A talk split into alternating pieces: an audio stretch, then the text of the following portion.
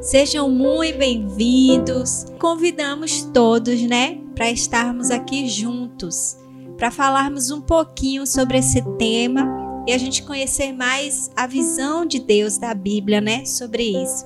Desde já eu quero dar boas-vindas às meninas, né?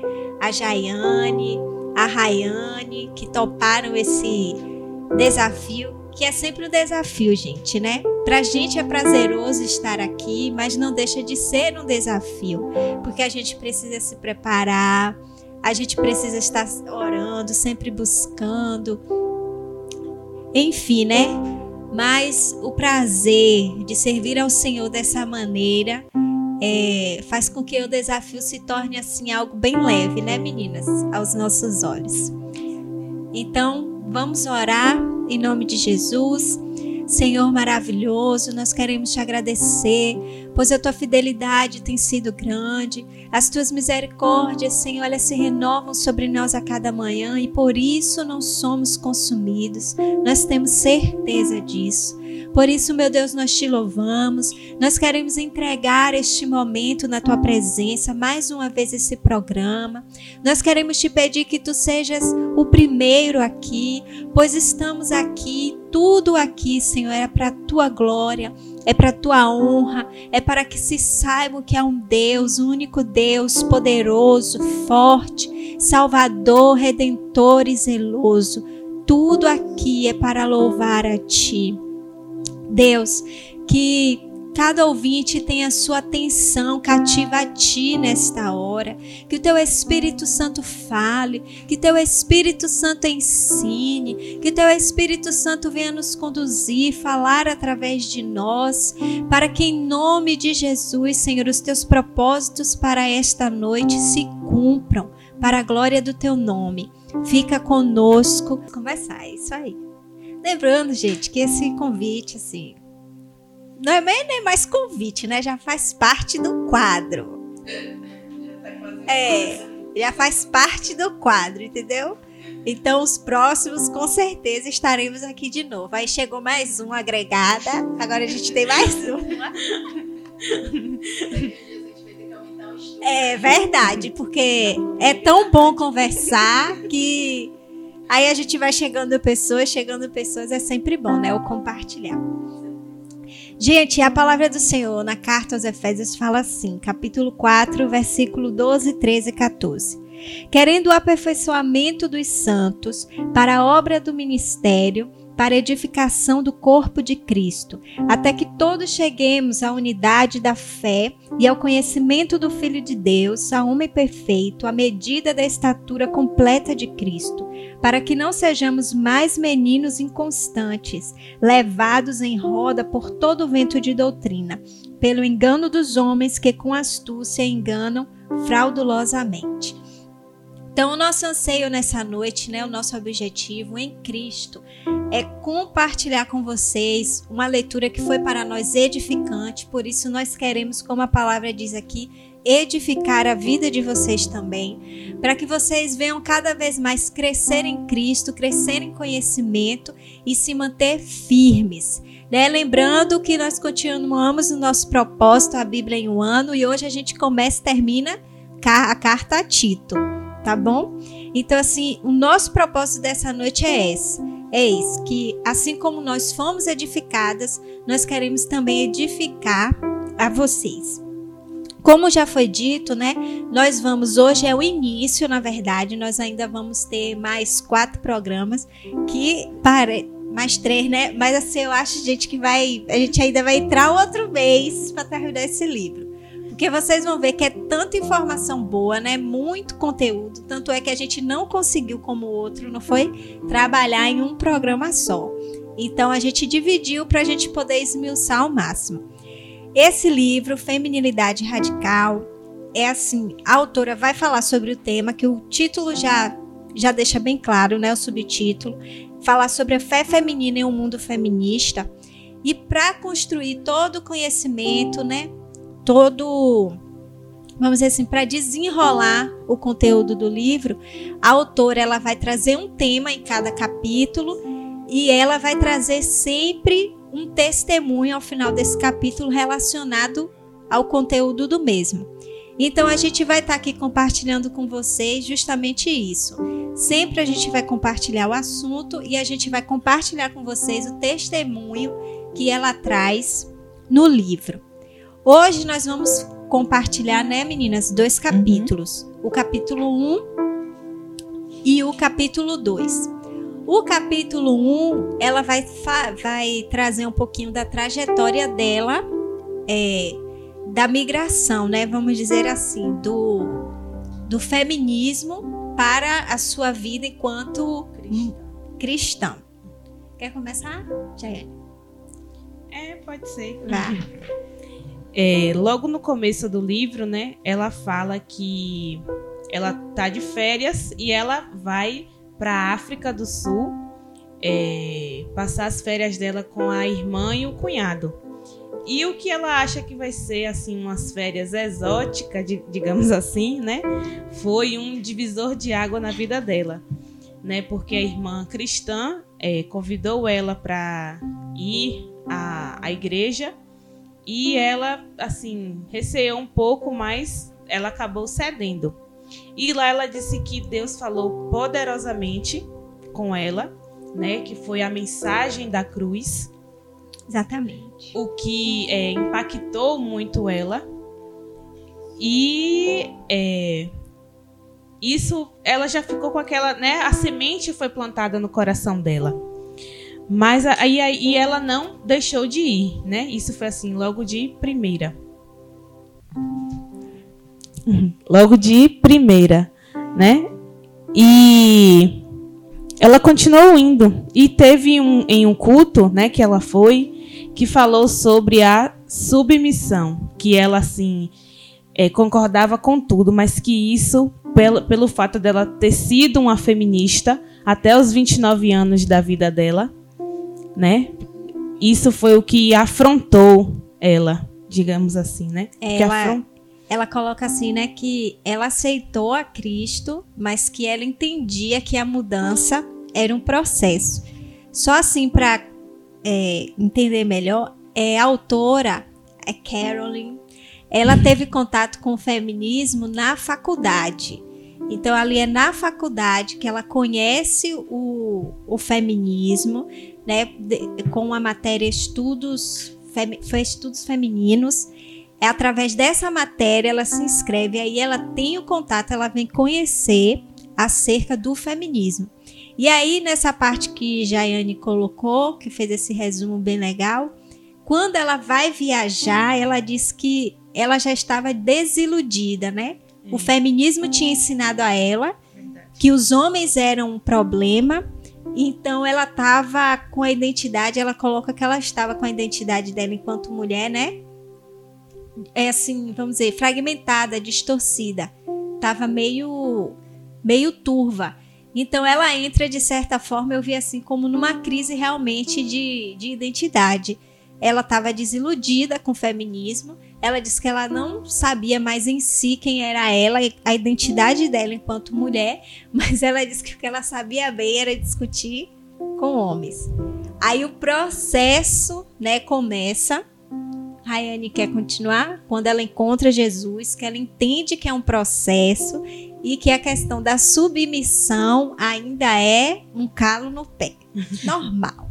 É, inclusive, é, dando continuidade à fala de Jaiane, que o livro ele é tão detalhado que ele tem subtítulos dentro do capítulo. Então, é. isso isso faz com que a leitura ela seja bastante prazerosa e, e há um entendimento muito claro sobre o que o autor traz acerca do tema.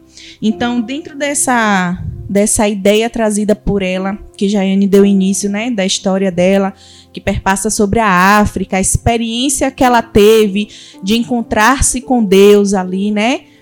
E aceitar a Cristo e, e, todo esse processo, né? Que nós sabemos que quando nós aceitamos a Cristo, nada muda da noite para o dia.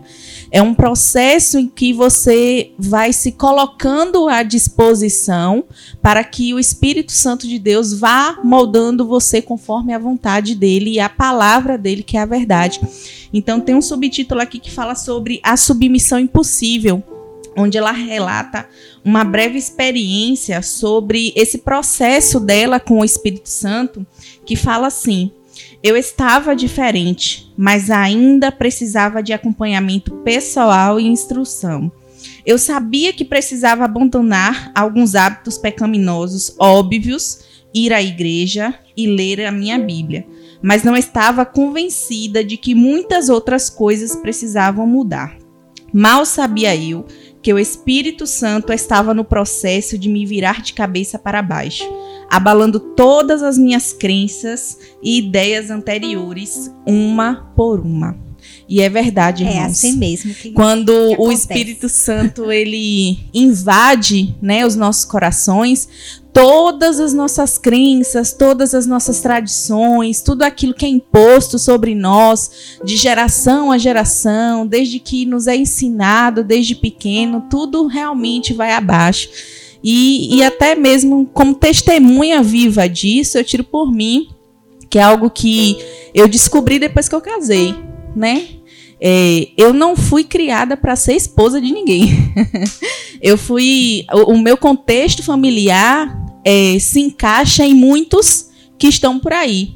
Né? Minha família não. É uma família relativamente tradicional, mas ela não foi composta por pai e mãe. Eu fui criada por meus avós e apenas a minha mãe.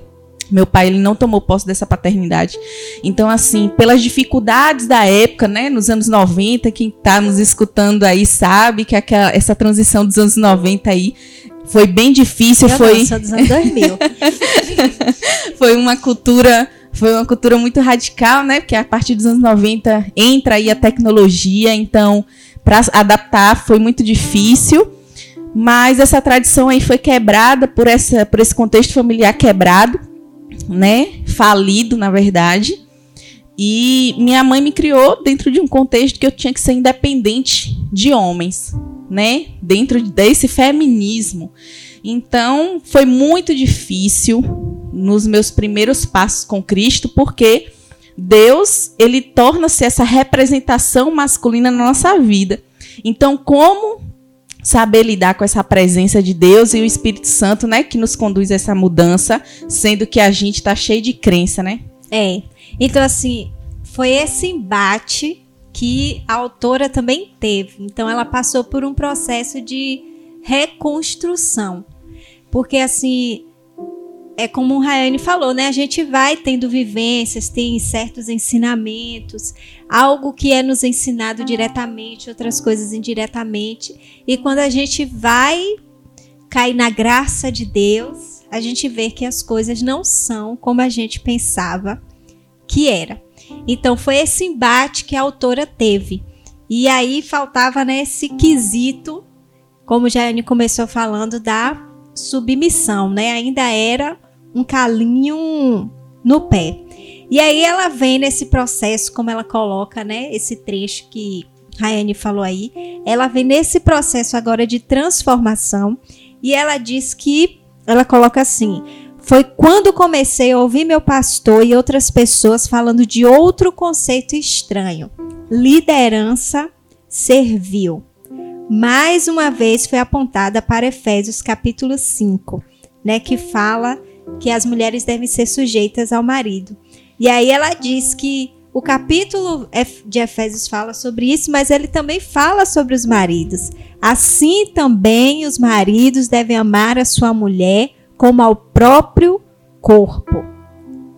Aí ela coloca, né, que ela vai aprendendo acerca dessa liderança, que é na verdade a liderança real. Eu lembro que antes eu não entendia quando Jesus falava que ele, ele veio para servir e ele não tinha vindo para ser servido. E eu ficava, mas como é que Jesus, o Deus, o próprio Deus, está dizendo que ele não veio para ser servido, mas para servir? Então, porque Jesus estava nos mostrando o real conceito de liderança. Né? Então, seja uma liderança de um marido, seja uma liderança de um pai, seja uma liderança, no caso né, de um pastor numa igreja, Seja qual for o tipo de liderança, o conceito de liderança real é aquele que foi apresentado por Cristo. Uma verdadeira liderança, o papel dela é servir. Então ela vai, como ela coloca aqui, né? A liderança ela vai ela vai trabalhar em prol daqueles que estão sobre a sua responsabilidade, porque liderança também é responsabilidade. Sim para que se cumpra os propósitos de Deus na vida do outro. E aí ela vai colocando né, nesse subtítulo a sabedoria de Deus para as mulheres. Aí ela vai trazendo que ela toma esse choque de realidade, ela começa a entender realmente a profundidade sobre esse conceito, sobre liderança, sobre submissão. E aí ela diz aqui: Todas as minhas antigas filosofias feministas resultaram apenas em socos ao vento. O que eu pensava que era certo e verdadeiro não se susteve diante da Escritura. Eu precisava me arrepender dos meus pecados, assim como os homens também precisam. Então é essa, e assim, gente, só lembrando, essa autora ela tem conhecimento de causa. Então, o que ela vai tratar aqui no livro não é coisa da cabeça dela, não é coisa da imaginação dela. Ela estudou. Vivenciou. Isso, bem lembrado. Ela vivenciou.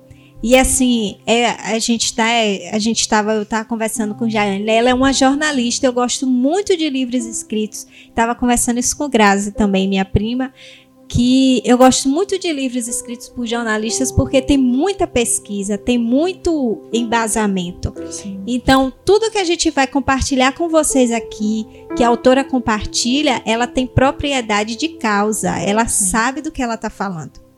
E aí ela vem trazendo agora, que já vai de certa forma sendo introdução, né, para o outro capítulo, que Jaiane eu creio que está ansiosa para compartilhar, gente, porque ela disse que ela gostou muito dessa parte.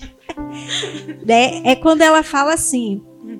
Eu acho a autora também uma, algo que eu achei da autora assim, ela é muito coerente, ela é muito sóbria no que ela escreve, sabe? Você vê que realmente é uma mulher que tem um, um senso crítico apurado.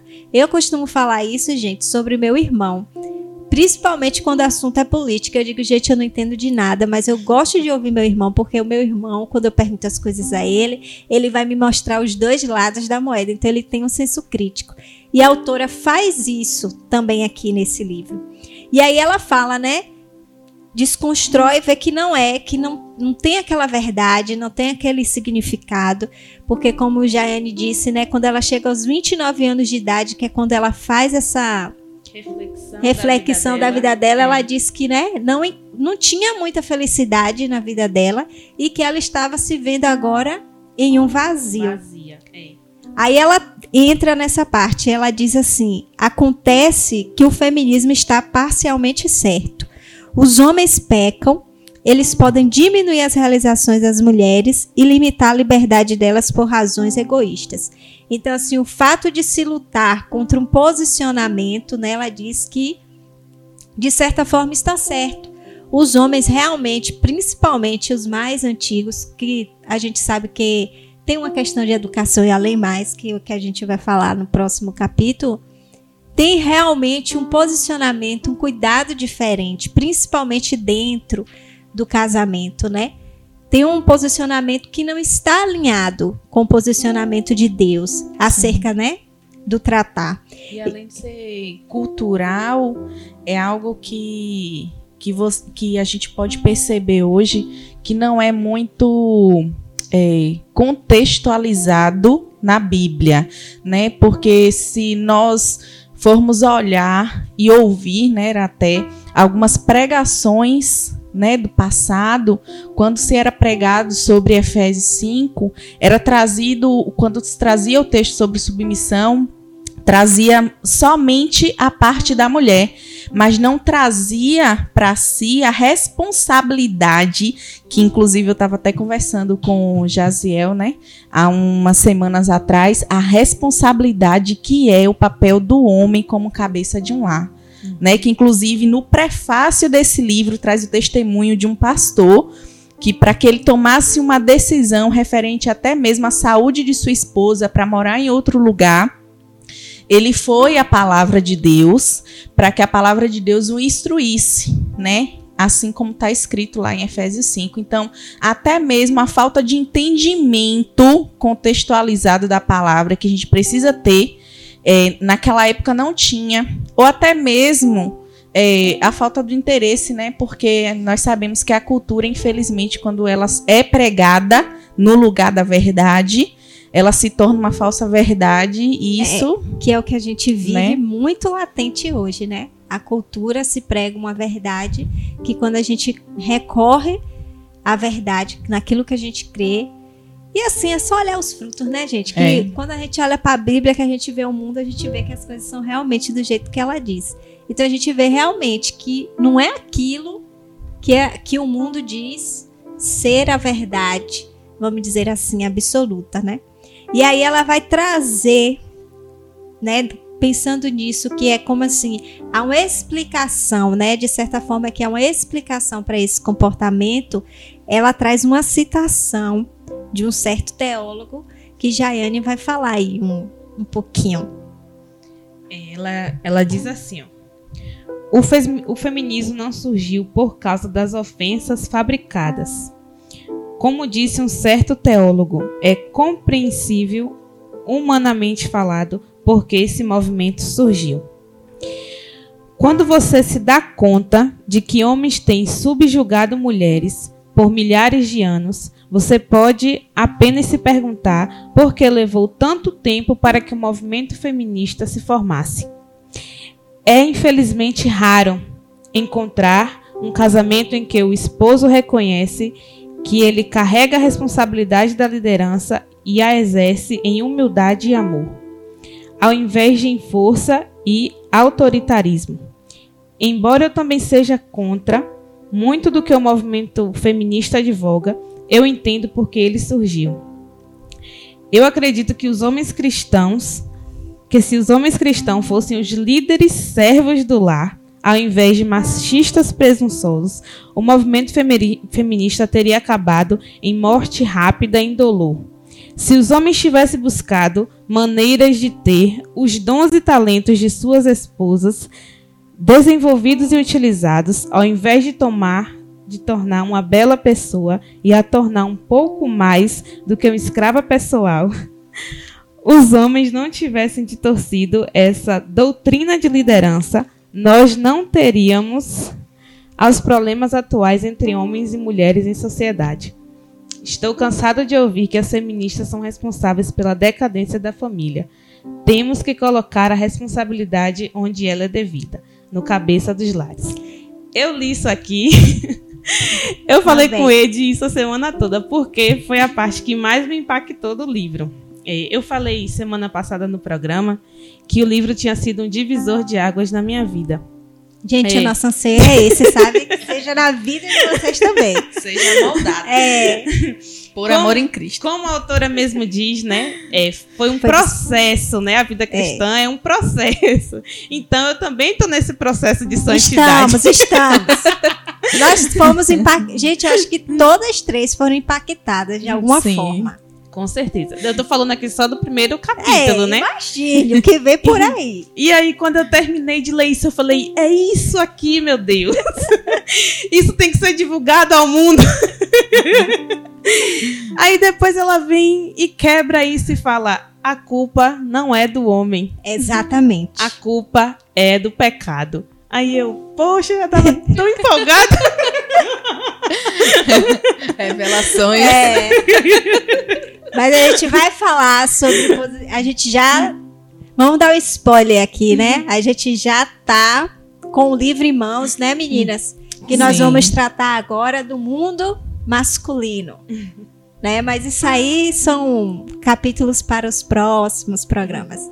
Então é isso. Aí a autora, né, com essa citação desse teólogo, ela vem trazer essa realidade que realmente é uma verdade. Hum. Teve, vamos dizer assim, um porquê, né? Uma brecha, como é. a gente costuma dizer, né? Isso. Para o surgimento do feminismo. Mas é. assim, é como ela coloca. a preocupação maior é o que nós absorvemos de nossa cultura sobre o que é ser mulher. Né? A gente precisa ter essa identidade bem formada. A gente, identidade é parece redundante dizer, mas é o que crava ali realmente o que você é e o que você e isso vai determinar os seus passos, o, o seu rumo para a vida, né? É a formação a gente, do caráter. É, a gente costuma ver e pessoas dizendo assim que vai buscar saber quem ela é e aí é que a vida começa a tomar um rumo. Então a gente precisa ter uma identidade. Eu tenho, eu tenho uma identidade, você tem sua identidade, a gente precisa ter consciência disso, porque o ser vai nos nortear para que a gente venha evoluir, para que a gente venha conquistar, para que a gente venha ser feliz, para que a gente não olhe para a gente, né, como a, essa autora nos seus 29 anos e dizer que havia um vazio na vida. Como a própria autora disse, né? Por que ninguém me disse isso é, é gente, a nossa Eu fiz a mesma pergunta. É, gente, a nossa expectativa é essa. Que vocês parem quando forem aprender, porque foi isso realmente, né? Que Sim. a gente teve essa experiência. Sim. Meu Deus, ninguém me contou isso. Por que ninguém me disse ninguém isso? Ninguém divulgou esse livro. É, exatamente. Verdade.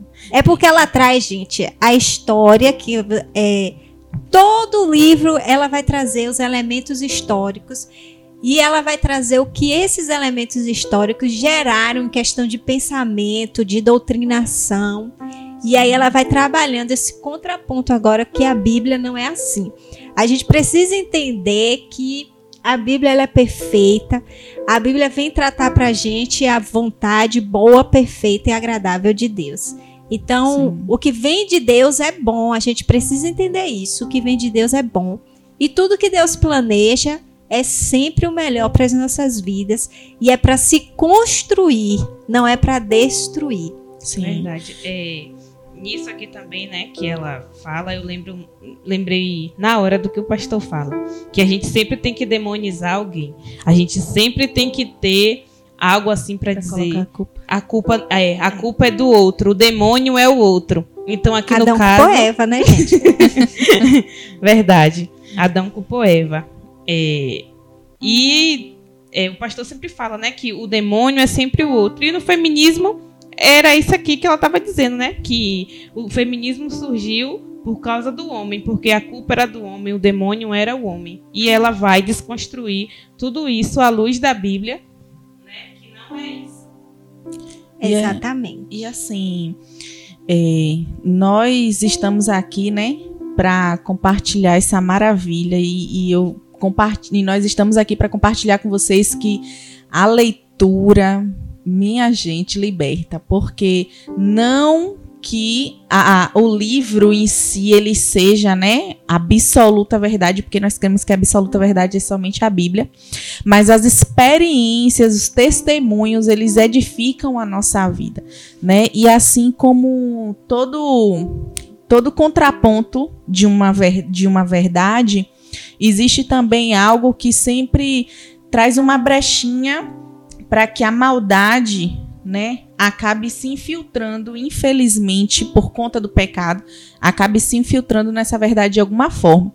Então, se a gente também for olhar pela experiência da autora e o que ela traz aqui no final desse capítulo, ela fala sobre, ela fala sobre essa feminilidade que é trazida, né, de anos, de décadas, dessas mulheres que eram trazidas como perfeitas, né, dentro da palavra, e que a gente sabe que é, assim como o ser humano, todo ser humano é pecador, ele tem suas falhas.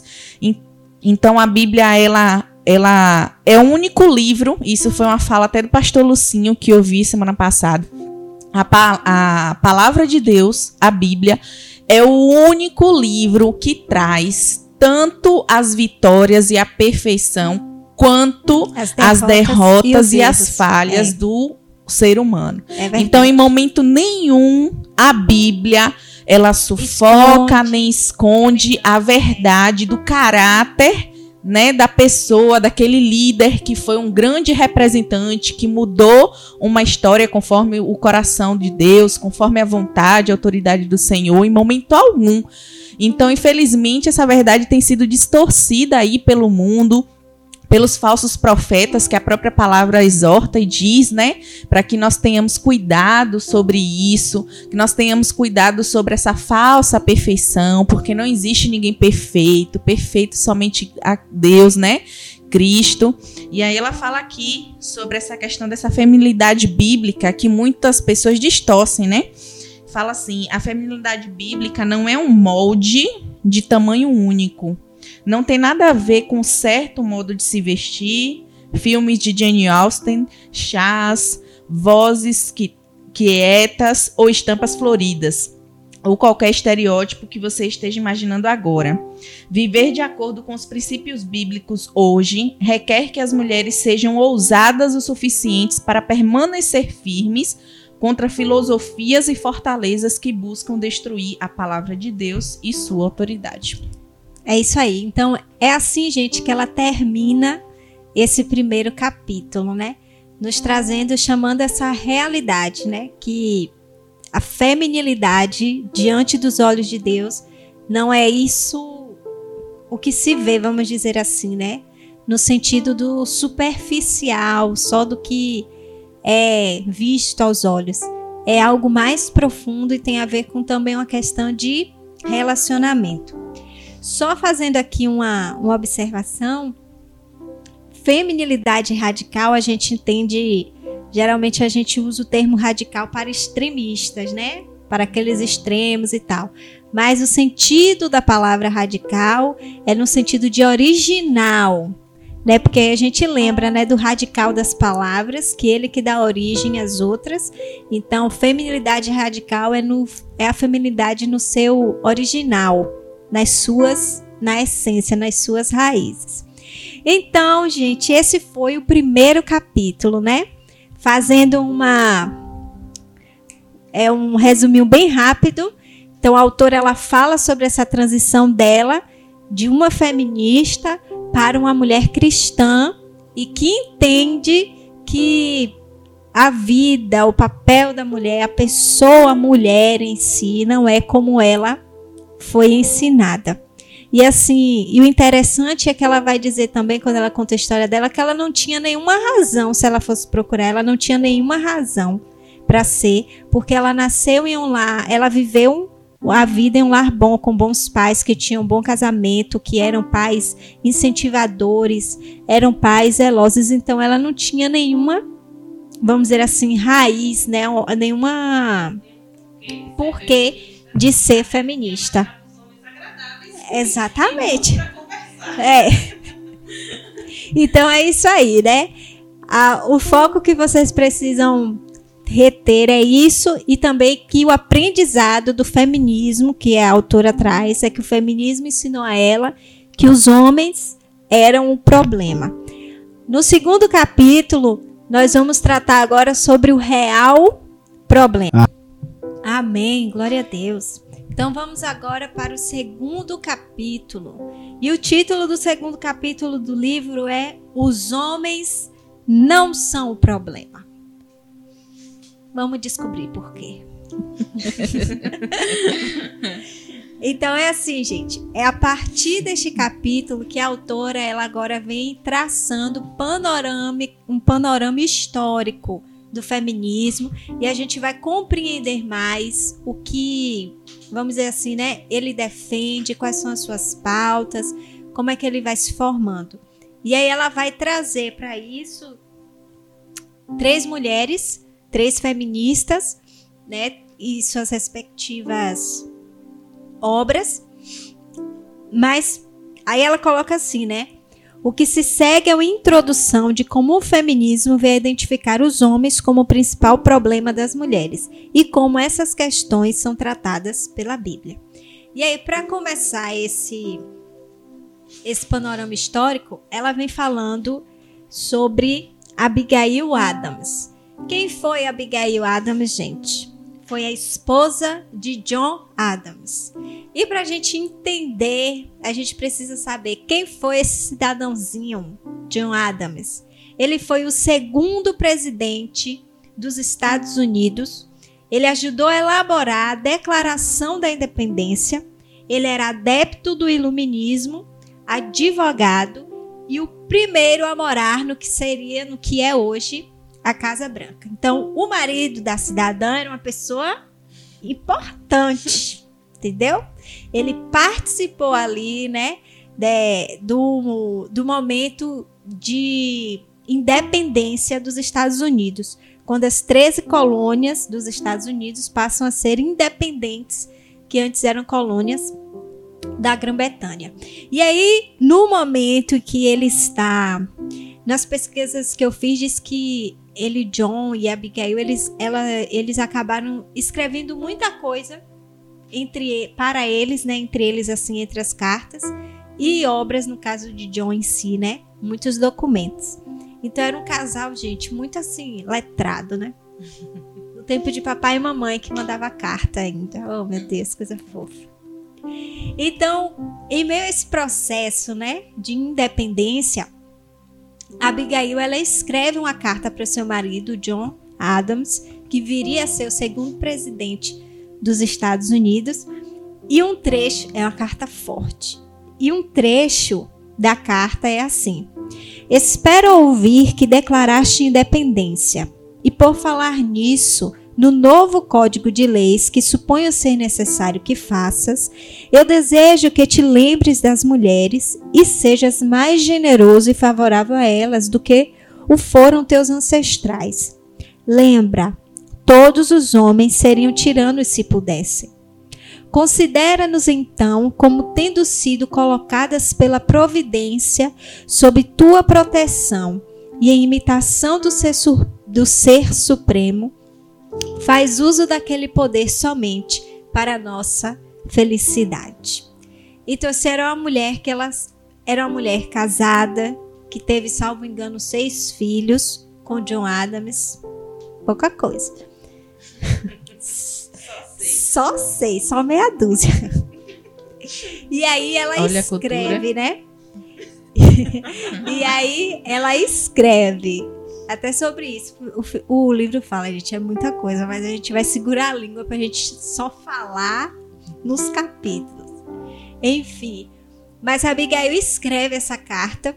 Ela não era uma feminista, mas assim é como a autora coloca. Ela acredita que, querendo ou não, Abigail, nesse momento, ela já estava prevendo uma rebelião feminina que estaria por vir. Né? Então a autora traz, ela vamos dizer assim, ela coloca como início das coisas, principalmente no campo da percepção, essa carta, essa declaração que Abigail faz. E ela vai dizer também que o que Abigail queria, ela não estava aqui sugerindo que as mulheres abandonassem todos os aspectos da existência feminina, jogando fora os papéis de esposas e mães. Ela simplesmente queria que as leis reconhecessem as mulheres como entidades adultas e completamente legais dessa nova nação. Porque antes é a mulher, ela realmente legalmente ela não era, ela não existia. É por isso que a Abigail ela faz esse apelo que infelizmente é, gente, não foi dessa vez, né? E completando é, todo esse processo aí que Abigail ela dá início a essa esse feminismo, né, que ainda não era traduzido como tal movimento, mas a própria exigência, né, dela é, sobre essa mudança, sobre essa visível mudança que ela gostaria de que as mulheres elas tornassem mais participativas de algumas coisas, elas eram fundadas justamente nessa cultura que nós, traze, nós trouxemos aí no primeiro capítulo, dando um exemplo sobre algumas, algumas situações e que eram impostas às mulheres. Então ela acaba trazendo aqui uma, uma relação, né? Dessas, dessa, dessas imposições culturais que as mulheres passavam, né, durante esse período. Dentre delas era que os homens eles não permitiam que as mulheres exercessem o direito ao voto, né, não participassem da política. Eles obrigavam as mulheres a se submeter cuja formação dela não é ter voz, ou seja, fazia-se dessas mulheres é, escravas do lar, literalmente. Né? Então, não permitiam que elas fossem auxiliadoras endôneas, como a palavra de Deus né? É, conduz para que o matrimônio ele realmente seja fiel à vontade do Senhor. Então esses homens acabavam entrando em contradição à palavra de Deus quando eles é, forçavam essa, essa ideia é, é, falida de submissão dessas mulheres dentro do casamento. É, os homens também negavam, ignoravam né, as suas origens estrangeiras. Então eles queriam a todo custo que essas mulheres é, se adaptassem às suas culturas. É, elas eram visivelmente cansadas. Elas tornavam propriedades, na verdade, né, desses homens que eram falhos diante da vontade de Deus e que por isso elas não poderiam trabalhar, e, inclusive, as faculdades, né, né, elas não podiam estudar. Então, quando ela vem e começa lá em 1848, dá início à Convenção do Direito das Mulheres, lá em Nova York, ela dá início a essa, esse feminismo que ainda não era traduzido como tal, mas ela começou esse movimento para que essas mulheres se reunissem e entendessem um pouco das suas necessidades e começassem a lutar a favor desses direitos que não anulava né, seu, seu papel feminino né, diante da família, não anulava de forma alguma a, é, o dever né, da mulher pra, para com a sua família, para com seus filhos, mas que também buscava esse espaço né, de autonomia porque elas não podiam nem respirar praticamente, né? Então, assim. Dentro dessa cultura. É, quando a nação começa, né? Porque Abigail, ela faz esse apelo no momento que a nação estava sendo formada. Então, quando a nação na, é, nasce, consequentemente, é, já vem o, o movimento feminista, ele já vem nascendo também junto. Quando é se declarado a, a independência, é feito a declaração de independência. O que era a declaração de independência?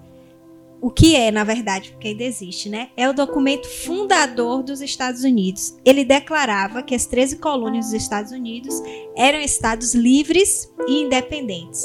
E aí, essa declaração da independência traz a segunda frase: de, é, defendemos que essas verdades são evidentes e que todos os homens foram criados iguais, que eles foram dotados pelo seu Criador com certos direitos inalienáveis, que entre esses estão a vida, a liberdade e a busca pela felicidade. Mas em 1776, que é quando essa declaração, essa independência, né, é consumada, vamos dizer assim, todos os homens não fazia parte de todos os homens, os escravos e as mulheres. E em função disso e dessas questões, como o Rayane colocou, é que vem se levanta né, uma convenção de direitos das mulheres, essa convenção, e que é como se fosse o espelho de, do documento da Declaração de Independência, elas fazem a declaração dos sentimentos que reclamava por igual tratamento para as mulheres sob a lei. Então, de início, que as mulheres queriam, é, porque em si o feminismo a gente vai compreendendo que quer uma igualdade com o sexo masculino, né? De certa forma, quer ser igual.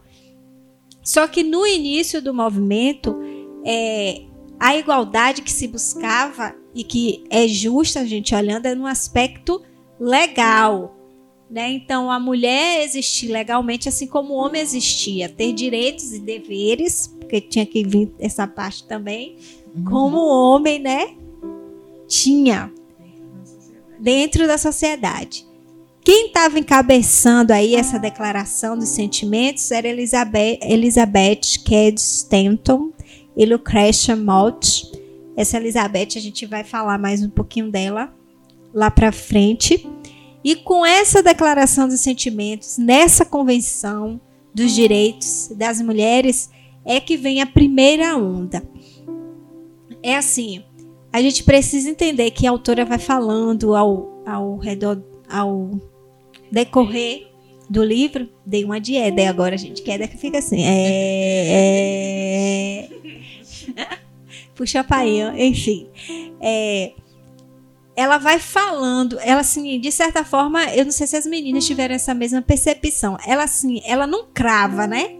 Tipo, não, numa sequência assim, primeira, é, né? Ela não crava isso, mas ela vai falando da história, vai pontuando em que cada momento foi e, e as suas consequências. Ela então, fala ela fala os acontecimentos e em que onda foi. É. Né? Ela não uhum. faz aquele, tipo, uma linha histórica, é. né? Ela traça mesmo um panorama, assim, pra gente entender. Então, esse momento aqui foi a primeira onda. O feminismo, ele teve, pelo menos que a gente sabe até hoje, que se coloca, são três ondas. E dentro do feminismo ainda existem outras ramificações. Então, assim, não é um negocinho raso. Não. Né, o feminismo é uma coisa mesmo profunda. Só de ter ramificações, tem hoje são tem muitas raízes. São muitas raízes, muitos ramos. Muitos ramos. Então assim, essa daqui é a primeira onda. Né? Essa é a primeira onda, essa convenção que sai essa declaração dos sentimentos, que luta pelos direitos, né? Que Rayane falou, né? Que era essa visão que a sociedade tinha das mulheres, principalmente os homens. Então essa primeira, essa, esse primeiro momento, ela marca a primeira onda do feminismo, que como Rayane já falou, reivindicava muitas coisas e dentre eles estava ali ser, é, votar e ser votada. O divórcio já entra aqui, elas já queriam essa, porque salvo engano as mulheres antes não podiam pedir divórcio então já entra aqui também a questão do divórcio e elas queriam, as mulheres já recebiam educação, mas elas queriam trabalhar Sim. na formação delas. Então assim, essa é a primeira onda. E dentro da primeira onda, né, dessas primeiras, é, desses, vamos dizer assim, desses fatos, dessas conquistas, porque assim, foi uma conquista, só de se escrever uma declaração, de se ter uma convenção, né, já foi realmente uma conquista. Havia dois quesitos também que a autora traz assim: por mais importante que tenha sido o fato dessas primeiras feministas terem obtido o direito de votar, duas questões adicionais foram igualmente significativas, que era a questão da cobertura e a reforma do cristianismo. Meninas, vocês querem falar alguma de vocês da cobertura? O que era a cobertura? A partir do momento que a mulher casada casava, que já tinha a ver, né, com essa questão do que elas estavam aqui a lutar, a mulher ela deixava de existir. Então, tudo que era mulher da mulher passava a ser do homem, do marido. Então, quando solteira, ela podia executar um testamento, assinar contrato, processar, ou ser processada em nome próprio, vender ou doar suas posses, enfim, mas quando se casava, ela não legalmente ela não existia. Tudo isso, tudo isso agora era a responsabilidade quem fazia era o marido. E isso estava entre as queixas lá na declaração dos sentimentos. Ele diz assim, né? Estava lá. O homem obrigou a mulher a se submeter a leis em cuja formação ela não teve voz. Isso era um dos termos, viu, gente? O homem tornou a mulher, se casada, civilmente morta aos olhos da lei. Então, nessa declaração, elas tratavam desse, desse assunto da cobertura. Né? Elas queriam poder fazer o que fazia antes, quando solteira no sentido legal, né, de ser responsável por si legalmente. nessa convenção, nesse documento, elas também trataram da igreja. Elas colocaram assim, né? O homem permite à mulher na igreja apenas uma posição subordinada. É hora para que ela se mova em direção à esfera abrangente que o grande Criador lhe designou. Então, desde o início, é importante a gente ter essa visão, que desde o início, e a gente compreende como a autora coloca lá no primeiro capítulo, né, que ela diz que se compreende por que o feminismo surgiu e que parcialmente ele estava certo. A gente entende isso também. Então, elas levantaram algumas questões, sim, ok, apoiada, mas é importante a gente lembrar que desde o início, o Criador, a criação, os fundamentos bíblicos, de certa forma, eles já estavam, a instituição divina, o casamento, ele estava também sendo atacado. De, assim, o que eu acho que é, é, a gente concorda nisso, havia uma visão errada do casamento, tanto por parte do homem, e quando o movimento começa, há também uma visão errada por parte do movimento sobre o casamento, sobre a, a realidade do que ele é, como ele funciona e sobre, consequentemente, sobre cada parte que faz parte dele. Então, vem essa convenção que foi presidida por, por um homem, mas não deixou para elas, não deixaram de ser assim uma vitória, porque ela foi, foi assinada, mas mesmo assim ainda tiveram alguns homens que assinaram que depois, por causa das críticas, retiraram seu nome. Então, assim, quando a nação começa, a gente pode dizer que o feminismo ele também começa. E assim, uma coisa também interessante. A autora ela vai tratar né, do contexto, vai levar, lógico, mais para os Estados Unidos. Mas isso não limita a nossa visão e, de certa forma, o nosso conhecimento. Porque o importante é a gente entender o que é o movimento. E buscando, né, a gente, a gente compreende que, na verdade, o que se tem em outros lugares de feminismo é reflexo disso aqui. Né? Um vai sendo reflexo do outro, vai sendo tipo a sementinha do outro.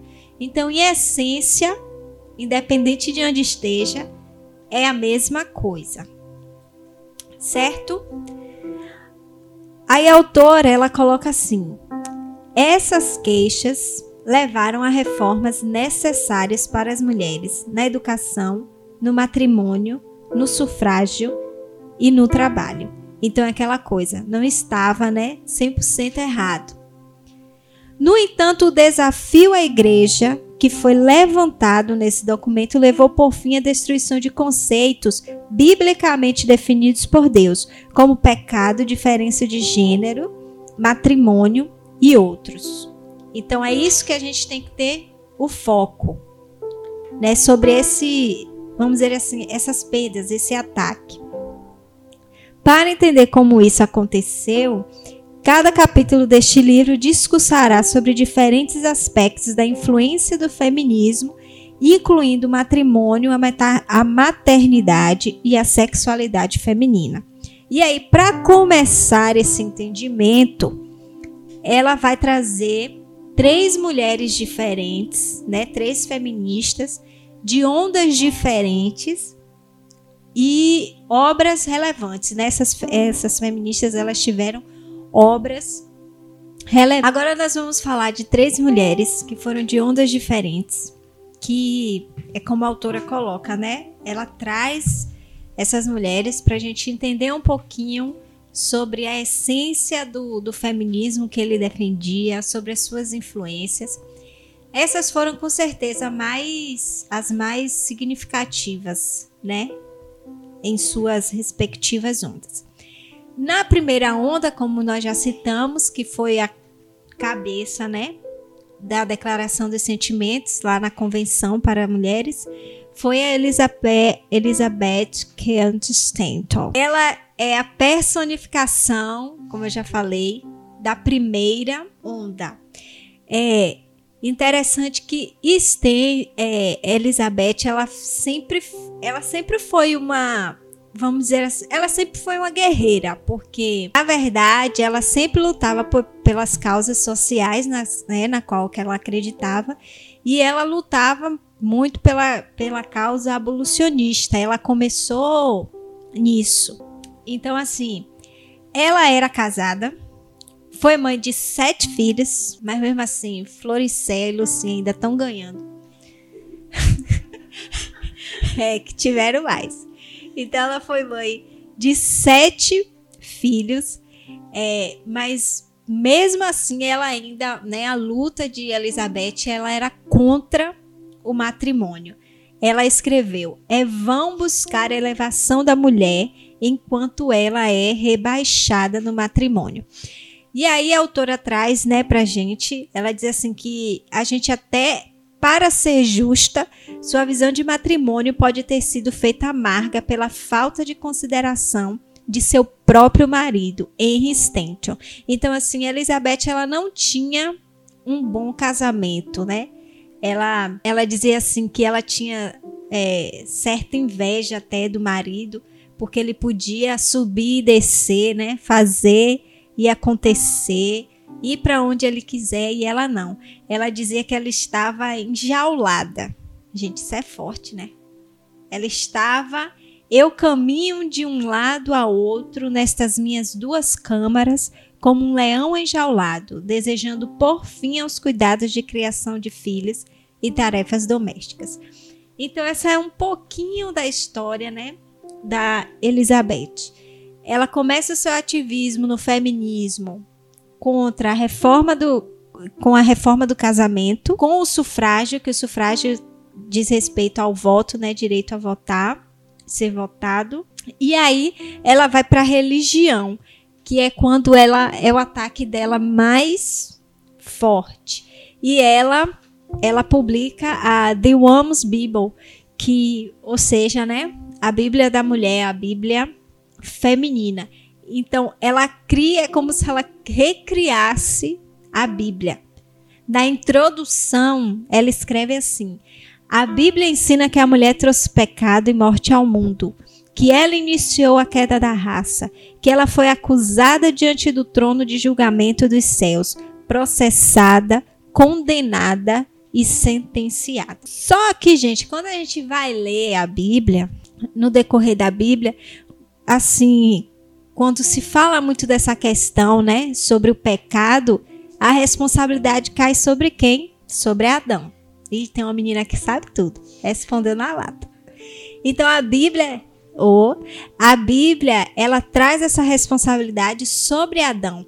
Tanto é que a Bíblia vai nos dizer que por um homem veio o pecado e por um homem também nós vamos ser livres dele, né? Que é a questão da redenção, que faz essa analogia entre Adão e Jesus.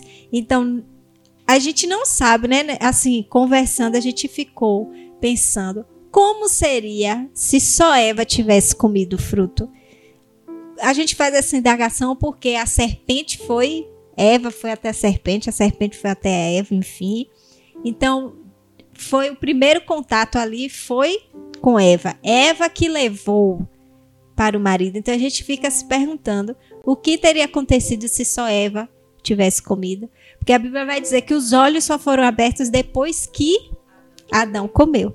Então, assim, há uma, um certo equívoco aqui de Elizabeth nesse ponto, porque quando a gente lê a Bíblia, na verdade, a responsabilidade recai sobre Adão, sobre o homem, sobre aquele a quem o Senhor tinha dado a responsabilidade de cuidar do Éden.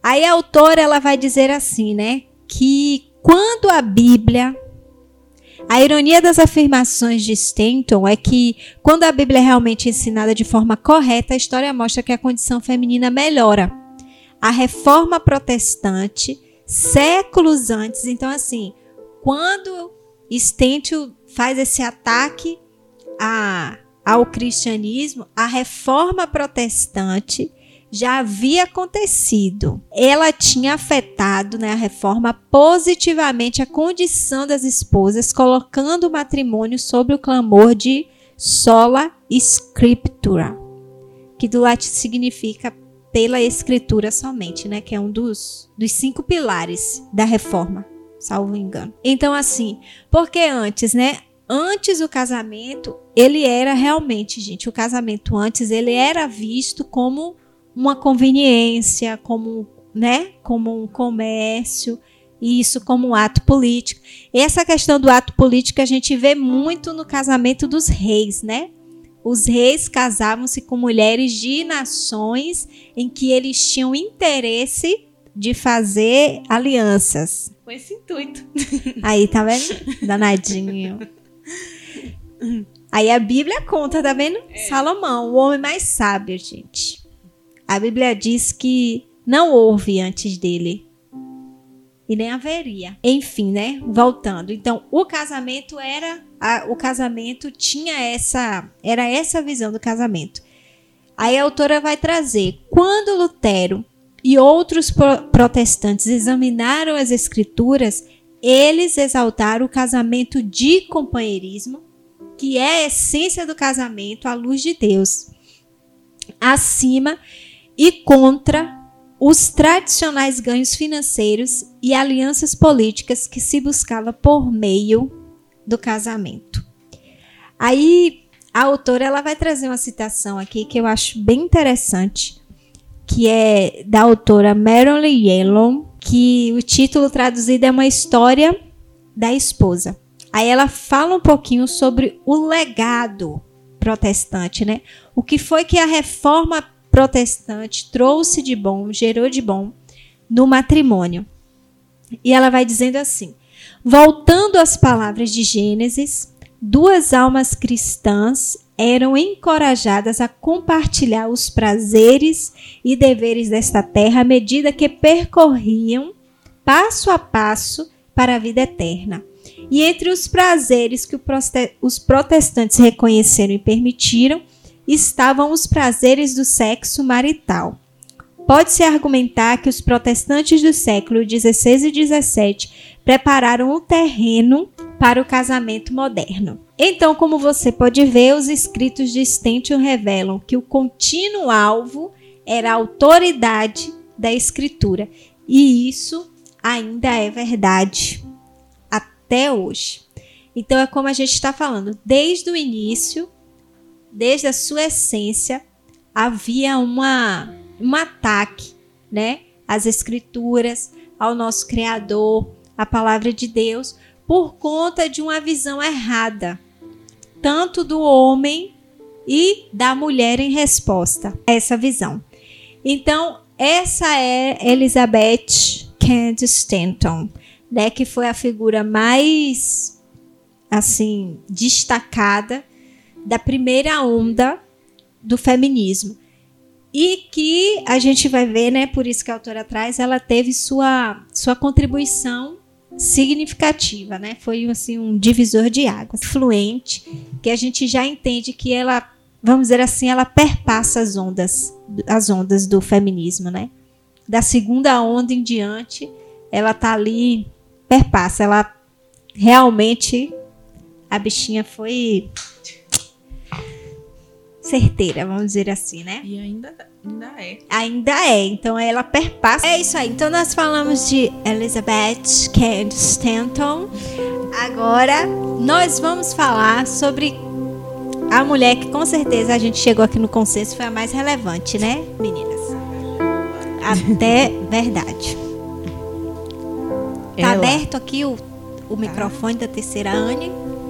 A falar agora de Simone de Beauvoir. Ela, a autora do Segundo Sexo. É, gente. Esse livro aí, como a Rayane falou aqui, né, nos bastidores, é ainda hoje um dos livros mais vendidos. Só perde, claro, para, para a Bíblia. Bíblia. Isso aí, que topzera. Então nós vamos falar um pouquinho de Simone de Beauvoir. Simone de Beauvoir era a gente tava até falando aqui, a gente não sabe nem o que ela era, sabe? De Sartre. Mas enfim, ela era alguma coisa de Sartre, tá? Porque a gente tá, a gente tá falando aqui brincando, gente, é porque assim, é, eles tinham um relacionamento Aberto. né, aberto, que a gente fala assim nos dias de hoje, Que então pra eles tinham época ela era radical. exatamente. Então assim, era um relacionamento aberto. Não monogâmico, não ma matri, não marital. Isso, então assim, não era um casamento e não era um namoro, né? A gente nem sabe, a gente quer, mas eles tinham uma coisa, né? Eles tinham uma coisa. E é a, a autora vai trazer informação que diz que eles ainda hoje são considerados um dos casais mais influentes do século XX. E isso é verdade. Simone de Beauvoir, é, ela propõe o existencialismo feminino que era o defendido, né, por seu companheiro Sartre. O existencialismo, né, Sartre que lançou essa frase. A existência precede a essência. Então Sartre, consequentemente, Simone de, de Beauvoir- é, eita gente, fala aí. Simone de Beauvoir. É isso aí, essa bichinha aí. Ela, eles defendiam o existencialismo, que a essência era o quê? O homem é o autor da sua história. Ele se forma a partir de sua escolha. Então, ninguém nasce pronto, né? O que a gente compreende é assim, que o existencialismo ele vai trazer assim, ninguém nasce nada, ninguém nasce pronto. Você- Somos uma- o que a gente aprende na escola.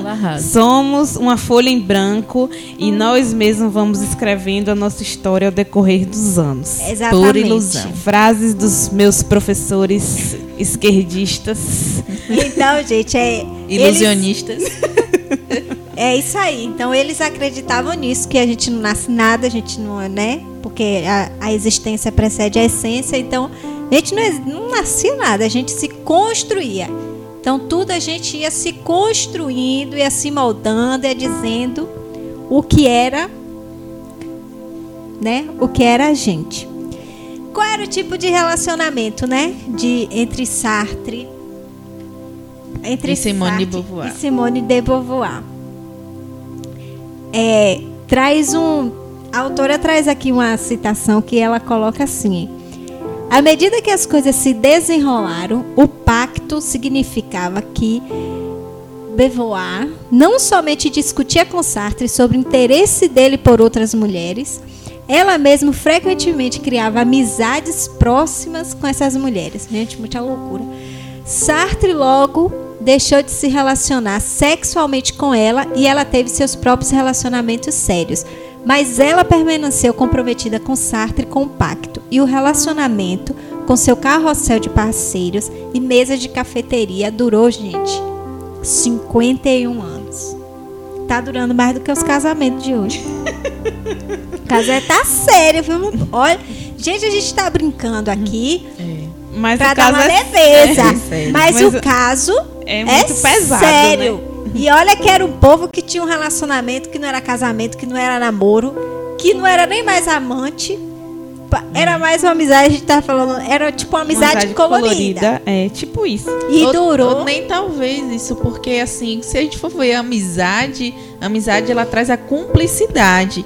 E quando ele traz aqui que só exige, ela traz aqui que somente exigia a completa transparência, eu acho que eles esqueceram de colocar nos autos aí desse contrato falado entre os dois que existe sim o sentimento, né? Da parte dela, né, no caso. não, deveria existir É. entre as partes, porém, né, não, se, não, não era discutido, até porque subtende-se que esse relacionamento era mais teórico do que prático. Né?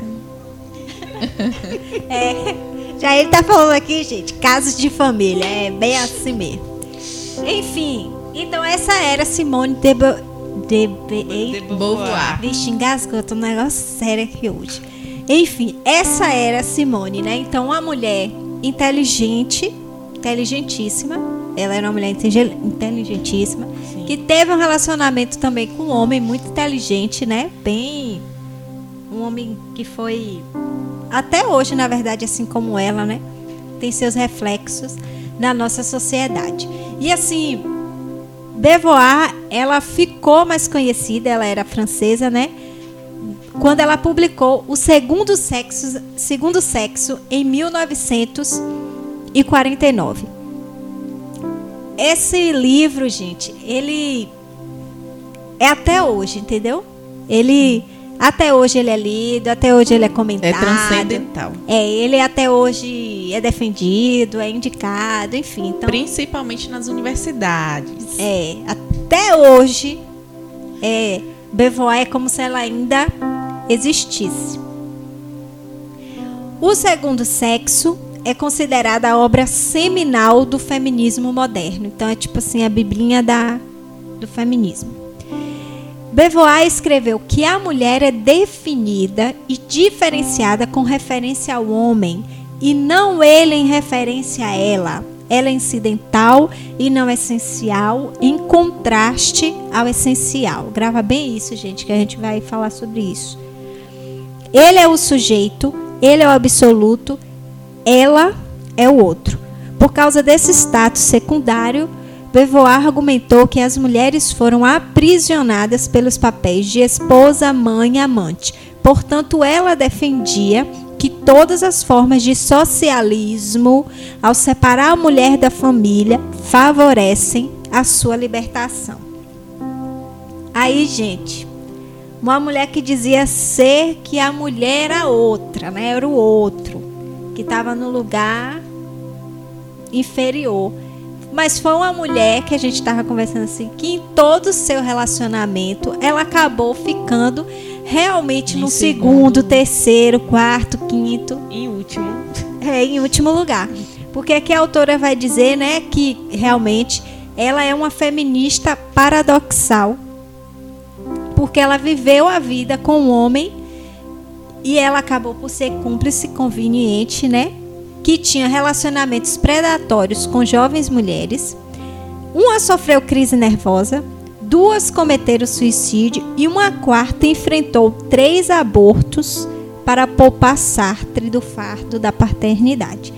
Então, uma mulher que dizia que Que queria liberdade. que queria liberdade, que dizia que uma mulher que fosse esposa, mãe, ela estava como rebaixada, né? Como se a mulher, a mulher que fosse mãe e esposa, ela era inferior, ela era rebaixada, vivia num relacionamento que Não tinha respeito nenhum por ela. que a gente não sabe nem dizer o que era. Verdade, que ela, ela foi in- inferiorizada no relacionamento, né? Ela foi deixada em último. Em último plano. E sucumbida pelas suas próprias ideologias, né?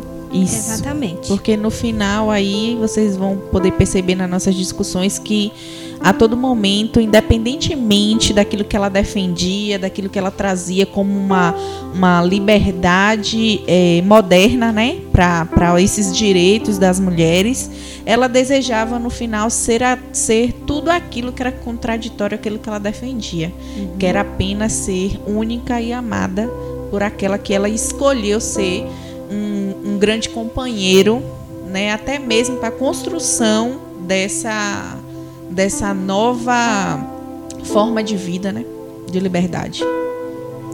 Que aparentemente não teve frutos, né? Não. Não.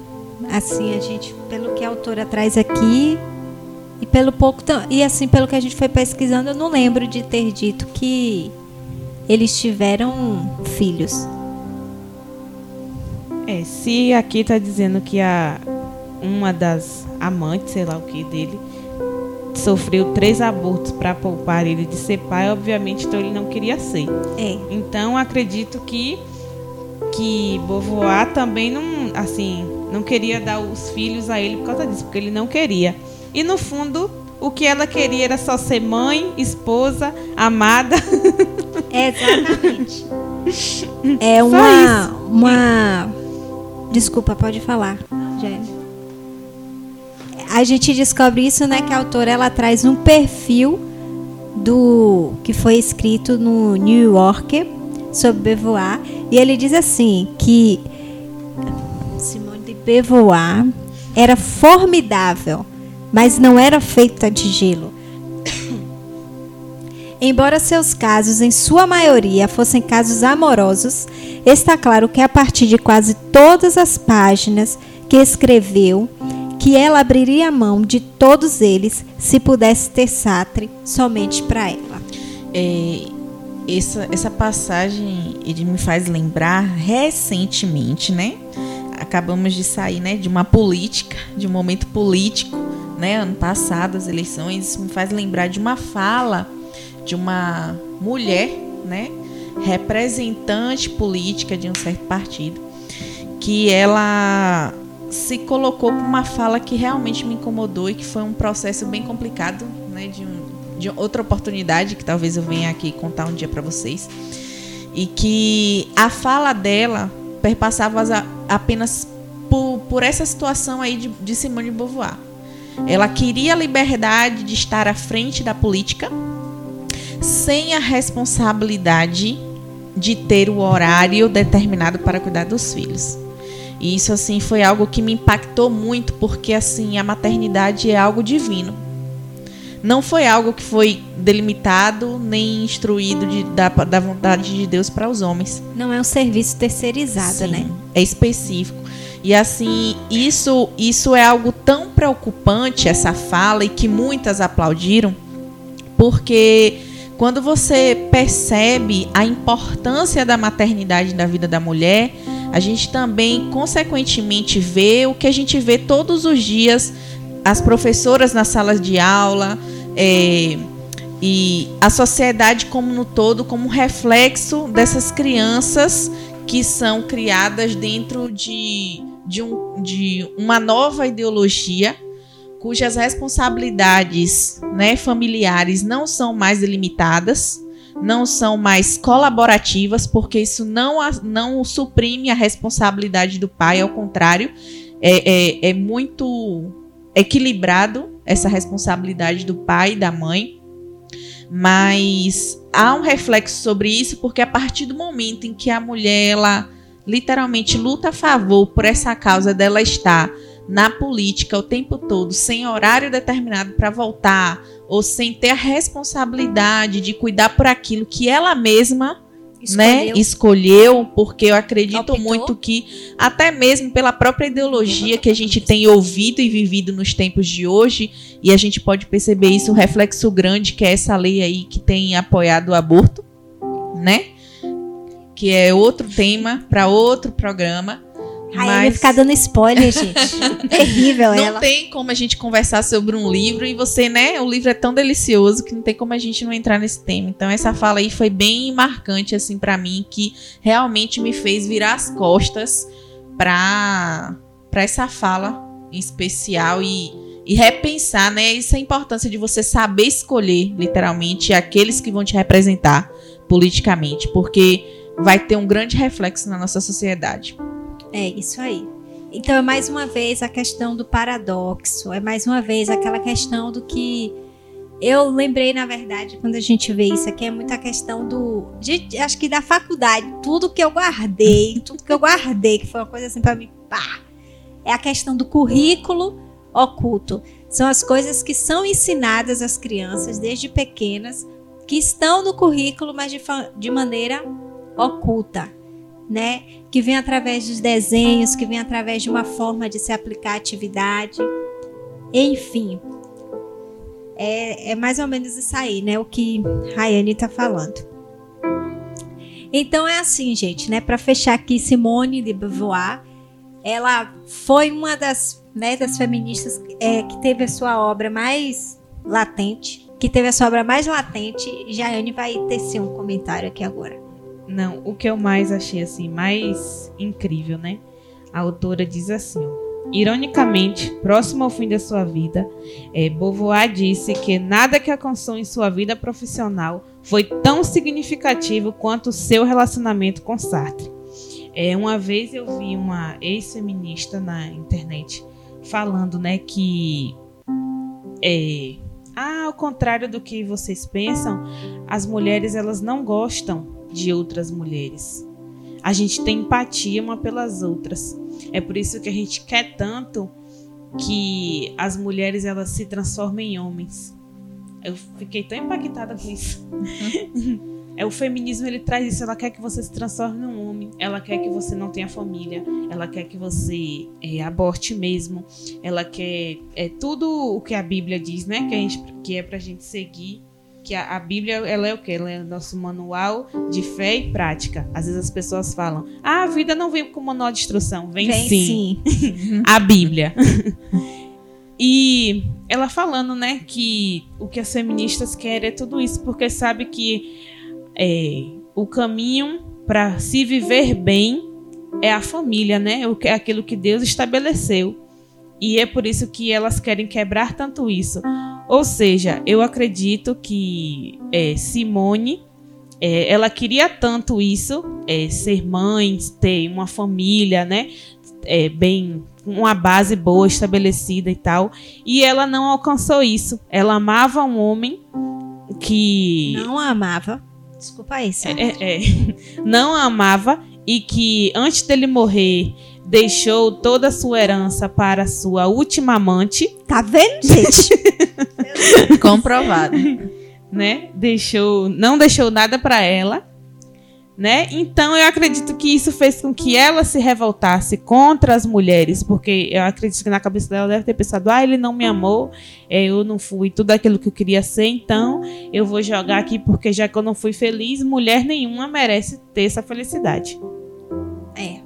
E a gente sabe que isso, gente, acontece. São sentimentos. E quando eles tomam posse da razão, o fogo consome tudo, né? Pois é, então assim, Simone foi uma uma mulher que das obras mais destacáveis, né? E principalmente no meio do feminismo, é Simone de Beauvoir. Mas é uma mulher que a gente vê aqui, né? Defendia algo para que não fosse, né, para que a mulher não fosse segundo, na visão dela, o segundo sexo. Porque na verdade ela vai colocar a mulher numa posição inferior por uma questão de em um papel, né? Porque constantemente é, a gente vai vendo que é um ataque em ser esposa, na sua função de esposa, na sua função de mãe. Então é é uma questão de papel, não é nem do ser em si. Só que ela defendia algo e vivia completamente diferente, né? Ela vivia realmente a, é, é, é a margem. Simone de Beauvoir vivia assim a margem, sabe? gente? As feministas defendem os homens são a escória, mas na verdade aqui no caso É Sartre, né? ela foi a escória. Infelizmente, assim, ela ficou realmente. Foi uma mulher Coitada, inteligente, gente. mas assim, a gente vê pela própria fala da autora que ela chega à conclusão dela no fim da vida que ela não teve a vida que ela queria. Ela não teve uma vida realmente feliz, porque ela não teve o que ela realmente queria, né? Como Jaiane colocou aqui, uma família, filhos, ela queria um homem só para ela. Enfim, mas infelizmente, gente, esse padrão, aí a gente vê qual é o reflexo disso. Esse padrão de relacionamento de Sartre e, e Simone, de Sartre e, e Simone, vai ser reproduzido pela geração Baby Boomers. O que é um Baby Boomer? É uma pessoa nascida entre 1946 e 1964 na Europa, nos Estados Unidos, Canadá ou Austrália.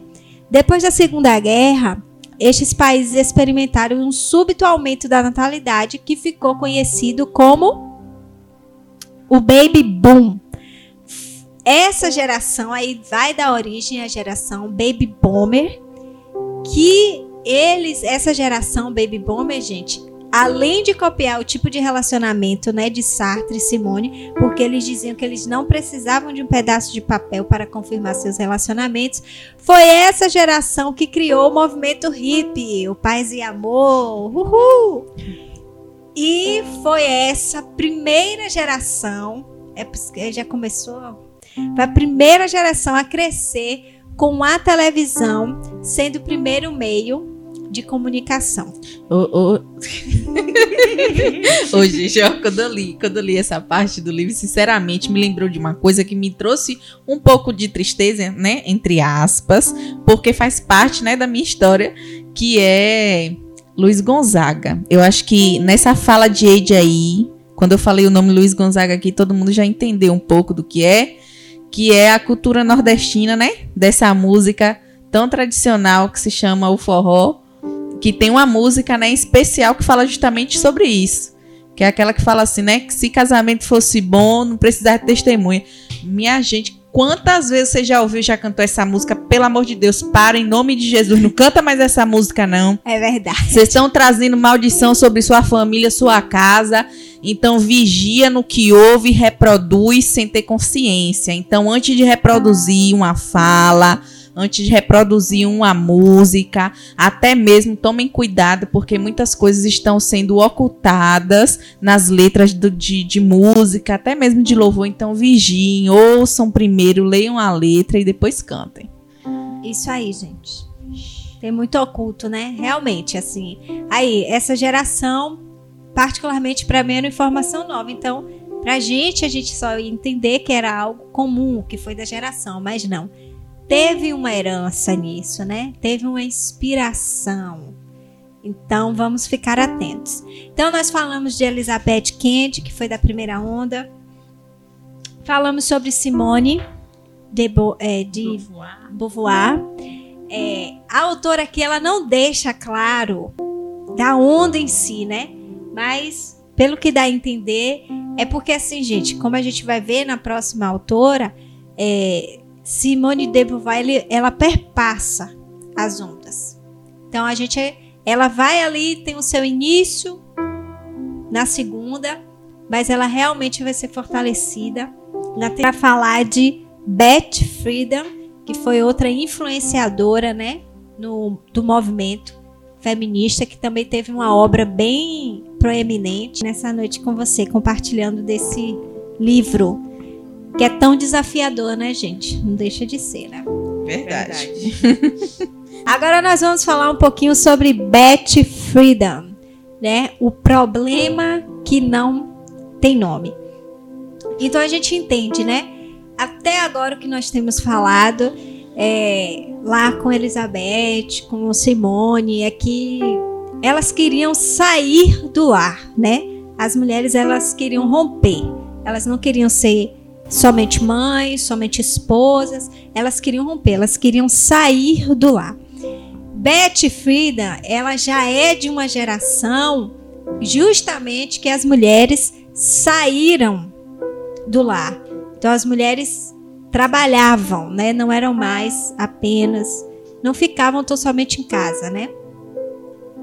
E Frida, ela escreve a mística feminina, e na mística feminina, o que a gente encontra são referências do segundo sexo. É quando o livro de Simone de Beauvoir, ele fica realmente conhecido, é quando ele realmente se torna o bambambam. Bam, bam.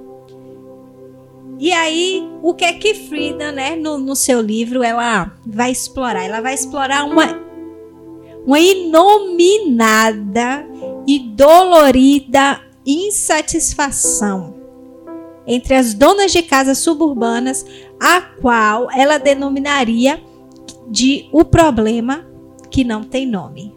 Sua teoria era que as mulheres estavam tentando viver de acordo com o ideal feminino, que ela chama de mística, que as deixava sentindo-se presas, entediadas e deprimidas. Lembrando que ela está falando de mulheres que não estavam mais presas, vamos dizer assim, entre aspas, né? Ao lar, à casa. Eram mulheres que estavam trabalhando. Aí ela escreve assim: A dona de casa estadunidense estava liberta pela ciência e por tecnologias facilitadoras do trabalho doméstico, dos perigos do parto e das doenças de sua avó. Então, nessa perspectiva, gente, a gente entende que a situação feminina havia melhorado, né? Do jeito que ela coloca aqui. Ela era, ela era livre para escolher carros, roupas, aparelhos, supermercados. Nos 15 anos após a Segunda Guerra Mundial, essa mística de realização feminina se tornou a querida e auto-perpetuadora base da, da cultura estadunidense contemporânea. Ela cita aqui, né, após a Segunda Guerra Mundial. O que foi que aconteceu? Após a Segunda Guerra Mundial, a imagem da mulher, ela volta a ser ligada ao lar e a seus afazeres. Isso por quê? Porque como eu falei, né, a mulher agora ela não estava mais somente no âmbito do lar. Essa mulher, por causa da guerra, os homens foram para a guerra, então houve a necessidade que a mulher fosse se tornasse agora mão de obra é, assalariada nas empresas, né? Então, essa mulher agora, pós-guerra, ela volta agora, existe agora uma campanha para que ela volte a ser aquela mulher do lar. E isso por quê? Porque havia uma campanha para que as mulheres se retirassem do mercado de trabalho para dar espaço aos homens que retornavam da guerra. Então, querendo ou não, tinha, né, uma uma influência aí política.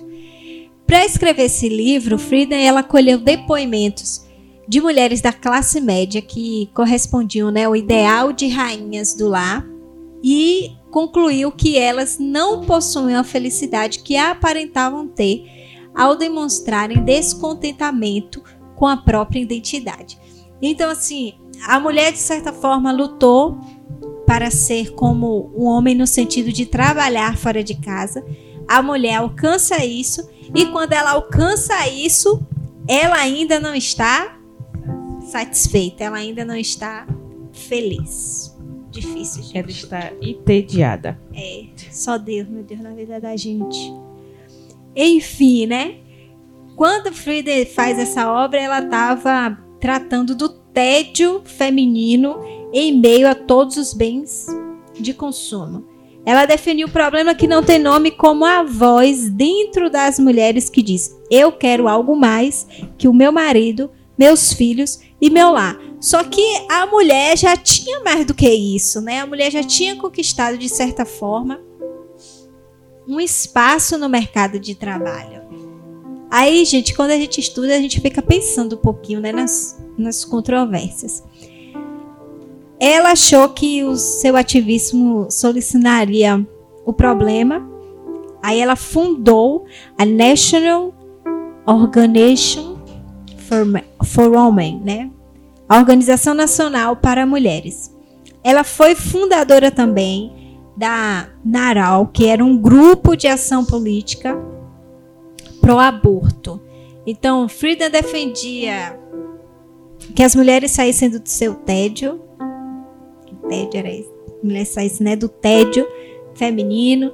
É, ela defendia, né, que e agora ela também começa a defender o, o aborto. Mas todo o seu ativismo, né, a autora traz aqui pra gente, ela teve um preço. Ao caracterizar o seu casamento como um casamento que destruiu seu respeito próprio, ela divorciou-se do seu marido. Então, assim, nenhuma dessas mulheres em si tinha uma vida, porque a gente, no fundo, no fundo, o que importa é a vida pessoal, né? Aquele lado que ninguém vê, enfim, vamos dizer assim. Então essas mulheres, enfim, elas não tinham uma vida pessoal bem sucedida. Ela acaba por se de divorciar. É essa daqui, Jaiane, que o marido é ela, né, que o marido escreve algo. Eu achei mais interessante dessa influenciadora, vamos dizer assim é que primeiro ela fala, né, que as mulheres elas é, foram escravas do lar. Aí vem os eletrodomésticos, ela diz agora que nós somos reféns de coisas que facilitaram o dia a dia. o dia a dia. Agora as mulheres são reféns do, do dos eletrodomésticos. Aí depois é, ela, ela fala, né? Mas agora a filha estava tratando do tédio feminino em meio a todos os bens de consumo. Foi o que ele falou. E é, ela se divorcia. E o desejo dela de ser algo a mais, inclusive a liberdade e o desejo de ser ou não mãe. Não, mas o que levou a ela se divorciar, né? Ela, ao caracterizar seu casamento como baseado não em amor, mas em ódio dependente, Frida concluiu que ela não poderia mais continuar liderando mulheres para fora do deserto enquanto mantinha um casamento que destruiu seu respeito próprio. Eu fiquei horrorizada. É, gente, tem coisa que realmente a gente lê, eu ia dizer escuta, né? Mas é porque a gente lê. E assim é um choque de, de realidade. E o que, e o que, deixa, o que me deixa mais inquieta diante de tudo isso é que o avanço né, de todos esses questionamentos que já, já tinha perpassado por Simone de Beauvoir, uma grande representante feminista daquela ela época. Se inspira nela. E que ela se inspira nela. Aí eu pergunto, por que ela casou então? Eu, eu, cre, eu creio que, que nessa época, essa, essa luta desses direitos, ela já tinha autonomia de escolher. Porque elas já trabalhavam. Elas tinham autonomia de já, trabalho. Ela já, acho que ela já é da onda.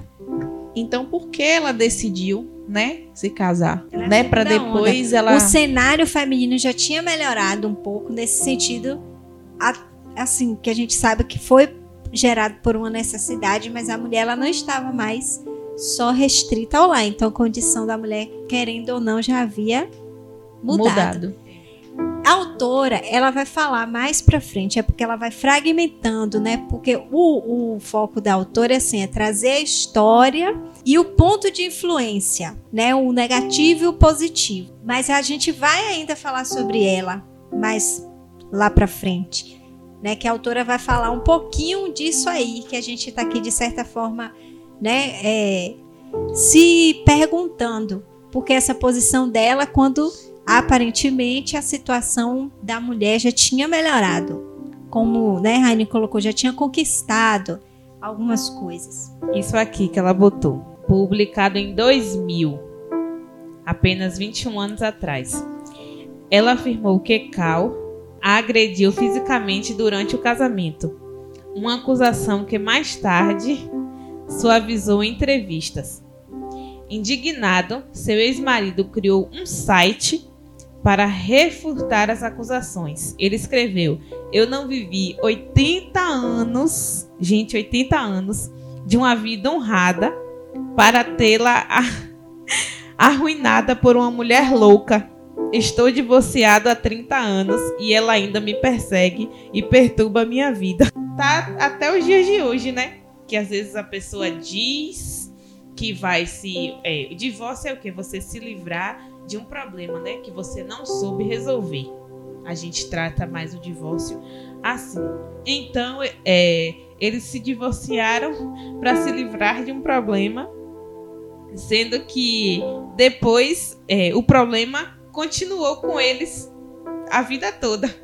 Que ele vai é. publicar, né? Essa declaração. E, e é assim... porque aquela questão, não biblicamente não se separaram pelos não é que haja o motivo certo, mas há algumas, vamos dizer, permissividades que aos olhos de Deus configuram a quebra de aliança, que aí realmente o divórcio, acontece o divórcio, acontece a quebra de aliança, então o homem e a mulher não têm mais ligação. Sim. E aqui, como não aconteceu isso, não teve que a questão, né, por exemplo, do adultério, não aconteceu isso aqui, o outro também não morreu, um não era crente, o outro era crente para deixar, enfim, que são, né? As, vamos dizer assim, as, as legalidades, permissividades que realmente se quebra a aliança e que realmente é uma separação.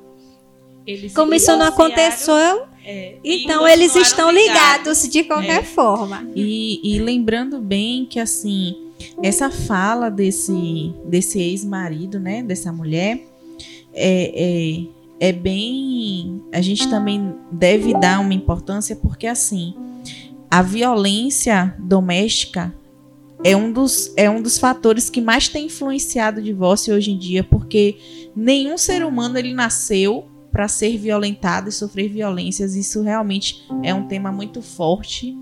É, é, mas é claro que diante da postura dela, se essa violência, se essa violência fosse tão significativa para ela naquele momento, que ela estava construindo. E se realmente aconteceu, né? Sim, construindo isso, uma ideologia.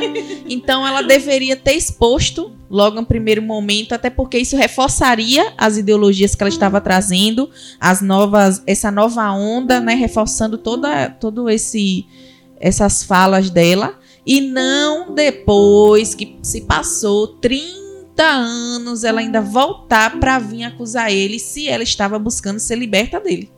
Então, algo de errado não está certo. Aí, mais uma, né? Da, mais uma das escritoras feministas, mulheres inteligentes, que a gente não nega isso, eram mulheres inteligentes, gente. É, que se contradizem, né? Uhum. Elas se contradizem naquilo que defendem. É como a gente estava falando aqui, né? Foram mulheres que estavam que no adágio popular era faço o que eu falo, mas não faça o que eu faço. Enfim. Mas aí a história vai nos dizer, né, que quando mais velha, Freedom ela modificou a sua perspectiva sobre o matrimônio. Ela dá uma notinha, né, que diz assim: "Eu acredito no casamento". Aquela, gente, presta atenção. Essa é a fala da mulher que disse que o casamento destruiu seu respeito próprio. Por isso que ela se separou. Ela mais tarde, ela vai dizer: Eu acredito no casamento. Penso que a intimidade, o vínculo e as famílias têm valor. Expressando nela, expressou isso na esperança de que seus netos se casem, tenham filhos. Ela disse: famílias são algo ótimo. É contraditório. É contraditório, né? Mas ainda bem que no fim da vida a Frida ela teve, vamos dizer assim, o um deslumbre da realidade realmente. Né? Quando a gente for entrar nesse assunto, gente, a gente vai falar mais. É por isso que tem coisas que a gente nem tá falando tanto, porque senão a, é, a autora ela vai tratando a cada capítulo. Então Frida ela consegue, né, ter assim uma, uma visão do real, do que é uma família, do que é um, um casamento. Eu acredito que todas essas três tiveram essa visão. Tu acha que até Elizabeth? Porque assim, Elizabeth, pelo que a gente, a autora traz de informação, ela não teve essa visão, né? Ah, eu acho que teve. Que no fundo todas três tinham. Não sei, na minha convicção era isso aqui, ó. Só que elas foram infelizes. É, né? É um ponto, o gente. X da questão pra gente, é esse. Pra gente pensar, né? Eu acredito nisso. Vamos lá? Frida, gente, ela é. Ela foi ligada, né? Será sempre ligada à segunda onda do feminismo. E qual era o foco dessa segunda onda do feminismo? A segunda onda lutava contra a discriminação de gênero, querendo igualdade de direitos. Então, aquela luta do início, né? De certa forma, ela continua.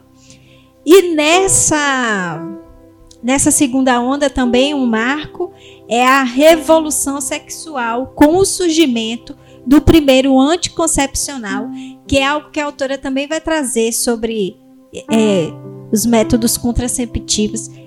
Essa parte, gente, foi a parte assim que mais sabe, acho que cada uma da gente teve assim uma parte que foi assim, pá, essa foi a parte, quando ela fala sobre isso, foi a parte assim que mais me impactou no sentido da influência negativa, né?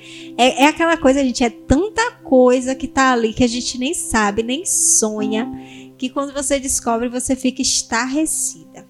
Só não ligue muito que essas falas vão ser perpetuadas sobre todos os programas, porque realmente É. o livro vai impactar cada capítulo de uma forma diferente. Minha prima tá dizendo assim, né? Minha prima disse assim que ela nem precisa ler o livro. Eu disse ela que precisa. O lado bom é porque é sinal de quem tá entendendo, né? O que a gente tá O falando. recado. É, o sinal assim que a, tá, tá tendo compreensão. Tá tendo compreensão, né? A gente tá conseguindo passar de uma forma que se compreenda. Mas, gente, isso aqui vocês têm que ler. Mesmo a gente falando aqui, vocês têm que ler. Então, Frida, ela é a cara da segunda onda e essas mulheres todas, elas vão ser bases para a terceira onda do feminismo que surge no início da década de 90 e é mais difícil de documentar enquanto movimento.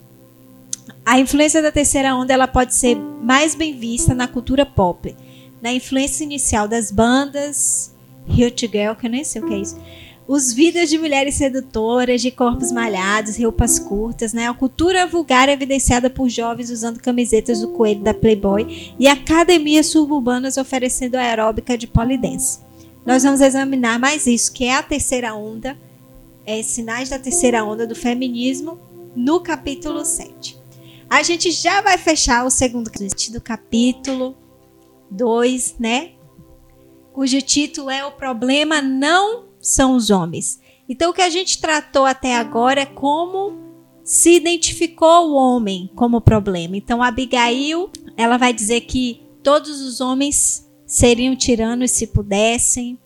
Né? Elizabeth, por conta de um matrimônio infeliz, então assim, a gente entende a posição dela, então ela vai tratar o homem também como uma, vamos dizer assim, né, como um ser não bom. Vem Simone de, de é, eita, de Simone de Beauvoir. Simone de Beauvoir, de Beauvoir. Não é sotaque, irmão, é porque trava mesmo.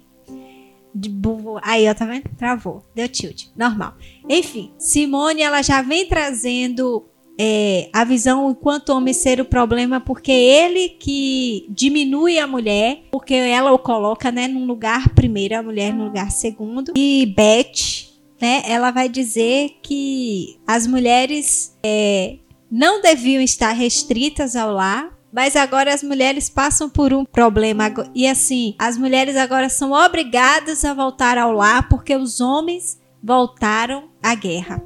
Então, é esse o panorama que se trata, né, que a autora vem trazendo para a gente, em que autoras feministas, mulheres inteligentes, como a autora vai dizer aqui, colocam o homem quando sendo o problema.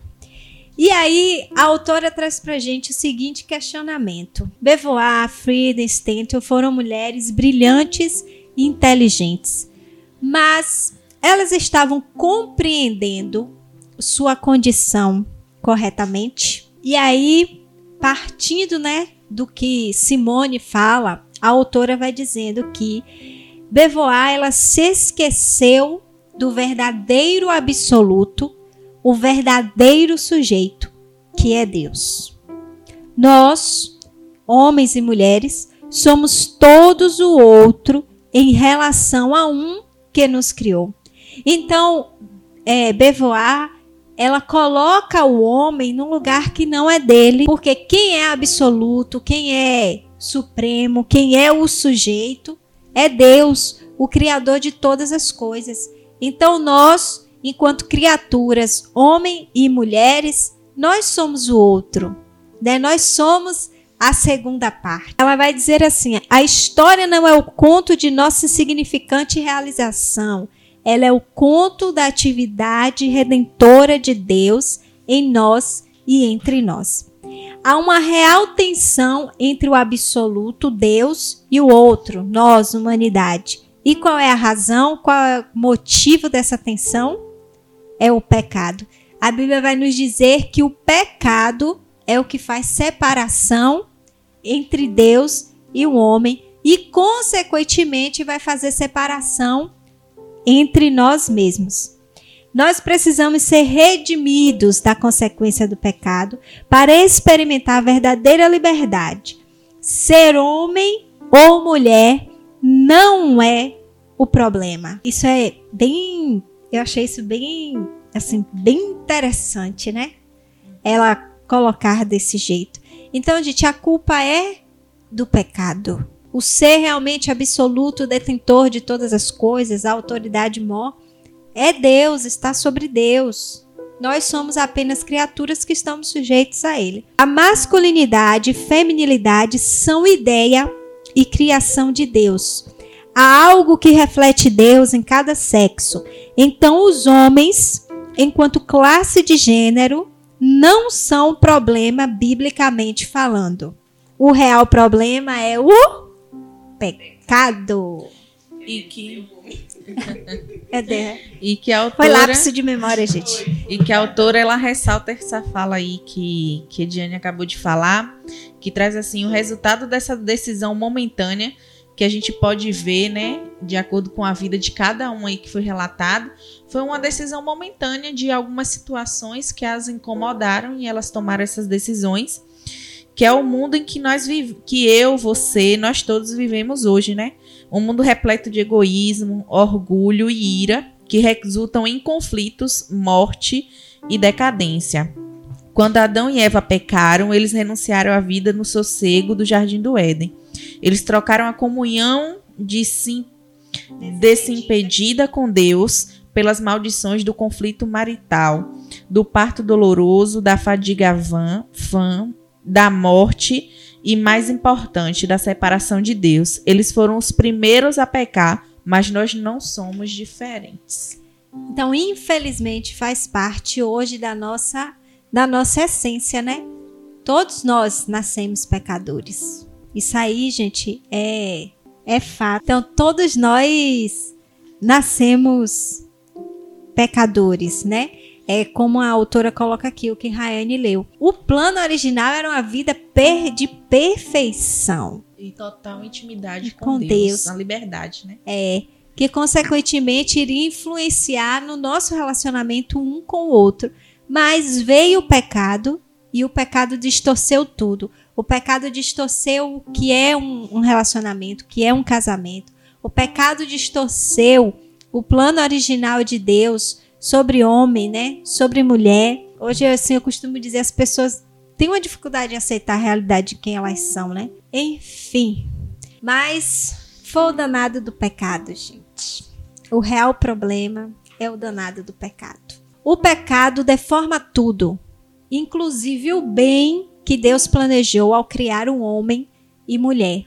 O pecado é a razão porque os homens têm oprimido as mulheres e as mulheres têm usurpado os homens. O pecado é a razão para a inveja, o sentimento faccioso, a confusão e toda espécie de coisas ruins que caracterizam a falsa sabedoria. O pecado é a razão porque precisamos de um Salvador. Como movimento, o feminismo surgiu porque pecados foram cometidos contra as mulheres. Fato. Penso que esse é um argumento justo. Mas o feminismo também surgiu porque as mulheres pecaram em resposta. Este é um problema humano clássico. Pecadores tendem a, pegar, a pecar em resposta a pecados cometidos contra eles. É aquela coisa, né, gente? Pagar na mesma moeda. Somos terríveis. A gloriosa esperança que temos é que Cristo veio nos resgatar da espiral do pecado e da resposta pecaminosa. Somente o Evangelho pode diagnosticar com precisão as questões de ambos os lados e oferecer tanto as boas novas de perdão de nossos pecados quanto a restauração de nosso relacionamento, primeiro com Deus e então uns com os outros. Essa é a verdadeira libertação para as mulheres e homens. Então, glória a Deus a culpa não é dos homens. A culpa não é das mulheres. A culpa é do pecado, né, que distorce tudo. E aí no final desse capítulo a autora vai trazer para a gente o testemunho de uma mulher chamada Emma, né? Emma foi uma foi fruto de um casamento forçado entre as forçado, né? Porque a mãe dela foi sequestrada pelo pai dela com a arma e aí fugiu da polícia e imediatamente se casaram. Então eles tinham uma relação conturbada. E em um momento depois de Emma conhecer a Cristo ainda jovem, com 10 anos, que ela vai dizer que onde eles, elas moravam, né, tinha uma moça que dava estudo para as crianças. E Emma era de uma religião, eu não, vocês lembram, meninas? Elas era, ela era da Jordânia, né? A família delas era da Jordânia. Então tinha um pezinho de ver isso, tinha um pezinho lá. Então, Emma jovem, Emma conhece a Cristo e quando tem uma situação na casa dela, é, que o pai aponta uma arma para a mãe agora, ela se intervém no meio é, e ela fica na frente dele e ela disse que que ela sabia que ela tinha Cristo e falou para o pai que não tinha medo de morrer, que não ia sair dali. E eu creio que naquele momento, naquele ímpeto, Deus usa a vida de Emma, né, para salvar a vida da, da mãe dela. Mas o centro da história de Emma é porque ela vai dizer, Emma vai dizer que ela cresceu em um contexto em que nenhum dos homens ao seu redor eram confiáveis, ou seja, nenhum dos homens eram bons, né? É, dentro da sua própria casa, Emma tinha um exemplo ruim, que era o seu pai. Ela vai dizer que, na verdade, quem era a coluna da casa era sua mãe, porque era sua mãe que trabalhava, que fazia com que é, entrasse comida, dinheiro em casa, que o pai muitas vezes ficava lá bestando na televisão e era a mãe que cuidava da empresa do pai.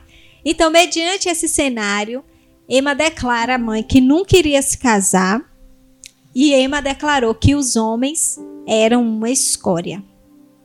Só que aí Emma vai crescendo, entra na faculdade, ela começa a trabalhar agora, né? Tem sua formação, ela começa a trabalhar agora com crianças, adultos, em num processo de aconselhamento que, que sofreram abusos sexuais. E nesse processo todo, Emma vai para outro lugar, conhece um rapaz, Na faculdade. na faculdade, né? Só que Emma já tinha dito o quê? Que ela não ia Não casar, casar. que os homens eram escória. Ela ainda pergunta pra mãe: é, me diz aí algum testemunho bom de um casamento. Aí a mãe fica em silêncio, não responde nada e acaba que concorda com ela que os homens são escória. Exatamente. Mas aí ela conhece esse rapaz na faculdade que é totalmente o oposto de tudo aquilo que ela conhecia, digamos assim, dos homens, né? É, só que ela não dá muita ênfase assim a ter um relacionamento, porque na cabeça dela ela dizia que ela não ia casar. Então permanece, digamos assim, que uma profunda amizade é, entre os dois. E aí depois ela viaja, vai fazer pós-graduação e acho que fica dois anos fora. É, isso aí. Dois anos dois fora. anos fora. E aí quando ela retorna. Nesse, e nesse tempo ela está trabalhando com aconselhamento de crianças que sofreram Abusos. abusos, É. foram estupradas, enfim. Aí, Emma, mesmo cristã, Emma continua ainda com essa impressão sobre o homem, sobre o matrimônio. Assim, a gente até entende Emma, porque Emma viveu uma realidade, né? Uhum. duríssima. E aí a história começa a mudar, ela diz, quando ela começa a trabalhar de babá para a família do seu pastor. Aí como ela quando ela começa a ver como ele vivia, o que ele ensinava e como cuidava da sua família, aí a visão de Emma sobre o homem, sobre o matrimônio começou a mudar. E também quando ela foi participar, começou a participar de um grupo da igreja que tinha vários casais e ela viu casamentos que eram saudáveis e honravam a Deus. Aí finalmente ela teve fé para se casar. A gente tem que ter fé, viu? Emma e Chase casaram-se menos de dois anos depois. Agora eles têm três filhos e Emma treina mulheres em sua igreja a aconselharem outras mulheres que são vítimas de abuso ou trauma. Uma coisa é observar e descrever um problema. Outra coisa é interpretar um, um, problema, Emma diz. Várias pessoas podem ser muito boas em descrever um problema e rotular um conjunto de comportamentos, mas onde elas podem errar é no entendimento das questões que são a raiz de um problema. Né? E é isso que, de certa forma, a autora ela quer trazer para a gente. Ela quer trazer para a gente a compreensão da raiz do problema, que geralmente é a parte que a gente não vê. Nosso problema é a nossa natureza caída, é o pecado. Precisamos conhecer a nossa inclinação, a qual precisava da cruz de Cristo. Eu agradeço a Deus por ter começado a ir a uma igreja onde os fundamentos bíblicos estavam sendo apresentados na mesma época em que comecei a trabalhar nesses casos de abuso. Ter toda aquela informação sem um arquivo que a categorizasse, aquela perspectiva bíblica teria sido muito difícil e até mesmo perigoso para mim. E aí Emma termina o seu testemunho dizendo, né, que ela considerava uma vitória. O pai dela adoeceu, teve câncer, e durante todo esse período, quem cuidou do pai de Emma foi ela, né? E ela disse que cuidou dele, falou do evangelho, e apesar de não ter certeza se ele realmente, né, tomou aquele passo de fé em aceitar Jesus como seu Senhor e Salvador, mas ela diz que considera uma vitória em Cristo ter sido capaz de perdoá-lo e ajudá-lo até sua última hora na terra. Essa misericórdia pacificadora é o fruto da sabedoria que vem do alto. Então, gente, é isso aí, né? Hoje a gente passou para vocês um pouquinho sobre o capítulo 1 e, e o, o, capítulo 2 né, que vai tratar da dicotomia. Os homens são um problema e os homens não são um problema. Assim como foi proveitoso para nós, o nosso anseio é que tem sido, tenha sido proveitoso para vocês. Lembrando que nós temos o um encontro marcado na próxima terça-feira, né? A nossa ideia é ficar aqui três, mais três terça-feiras com esse livro, né? Mas vamos ver o desenrolar. Dia 16, né? Então, nosso próximo encontro é dia 16, nós vamos trabalhar o capítulo 3. É assim que Deus disse? Esse é o título do nosso capítulo. Então, fiquem com Deus. Muito obrigada pela companhia de vocês. Deus continue a abençoá-las. Que, em nome de Jesus, Espírito Santo ministre ao coração de vocês sobre a verdade de Deus.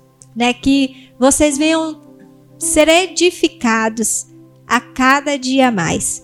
Que Deus abençoe a vida de vocês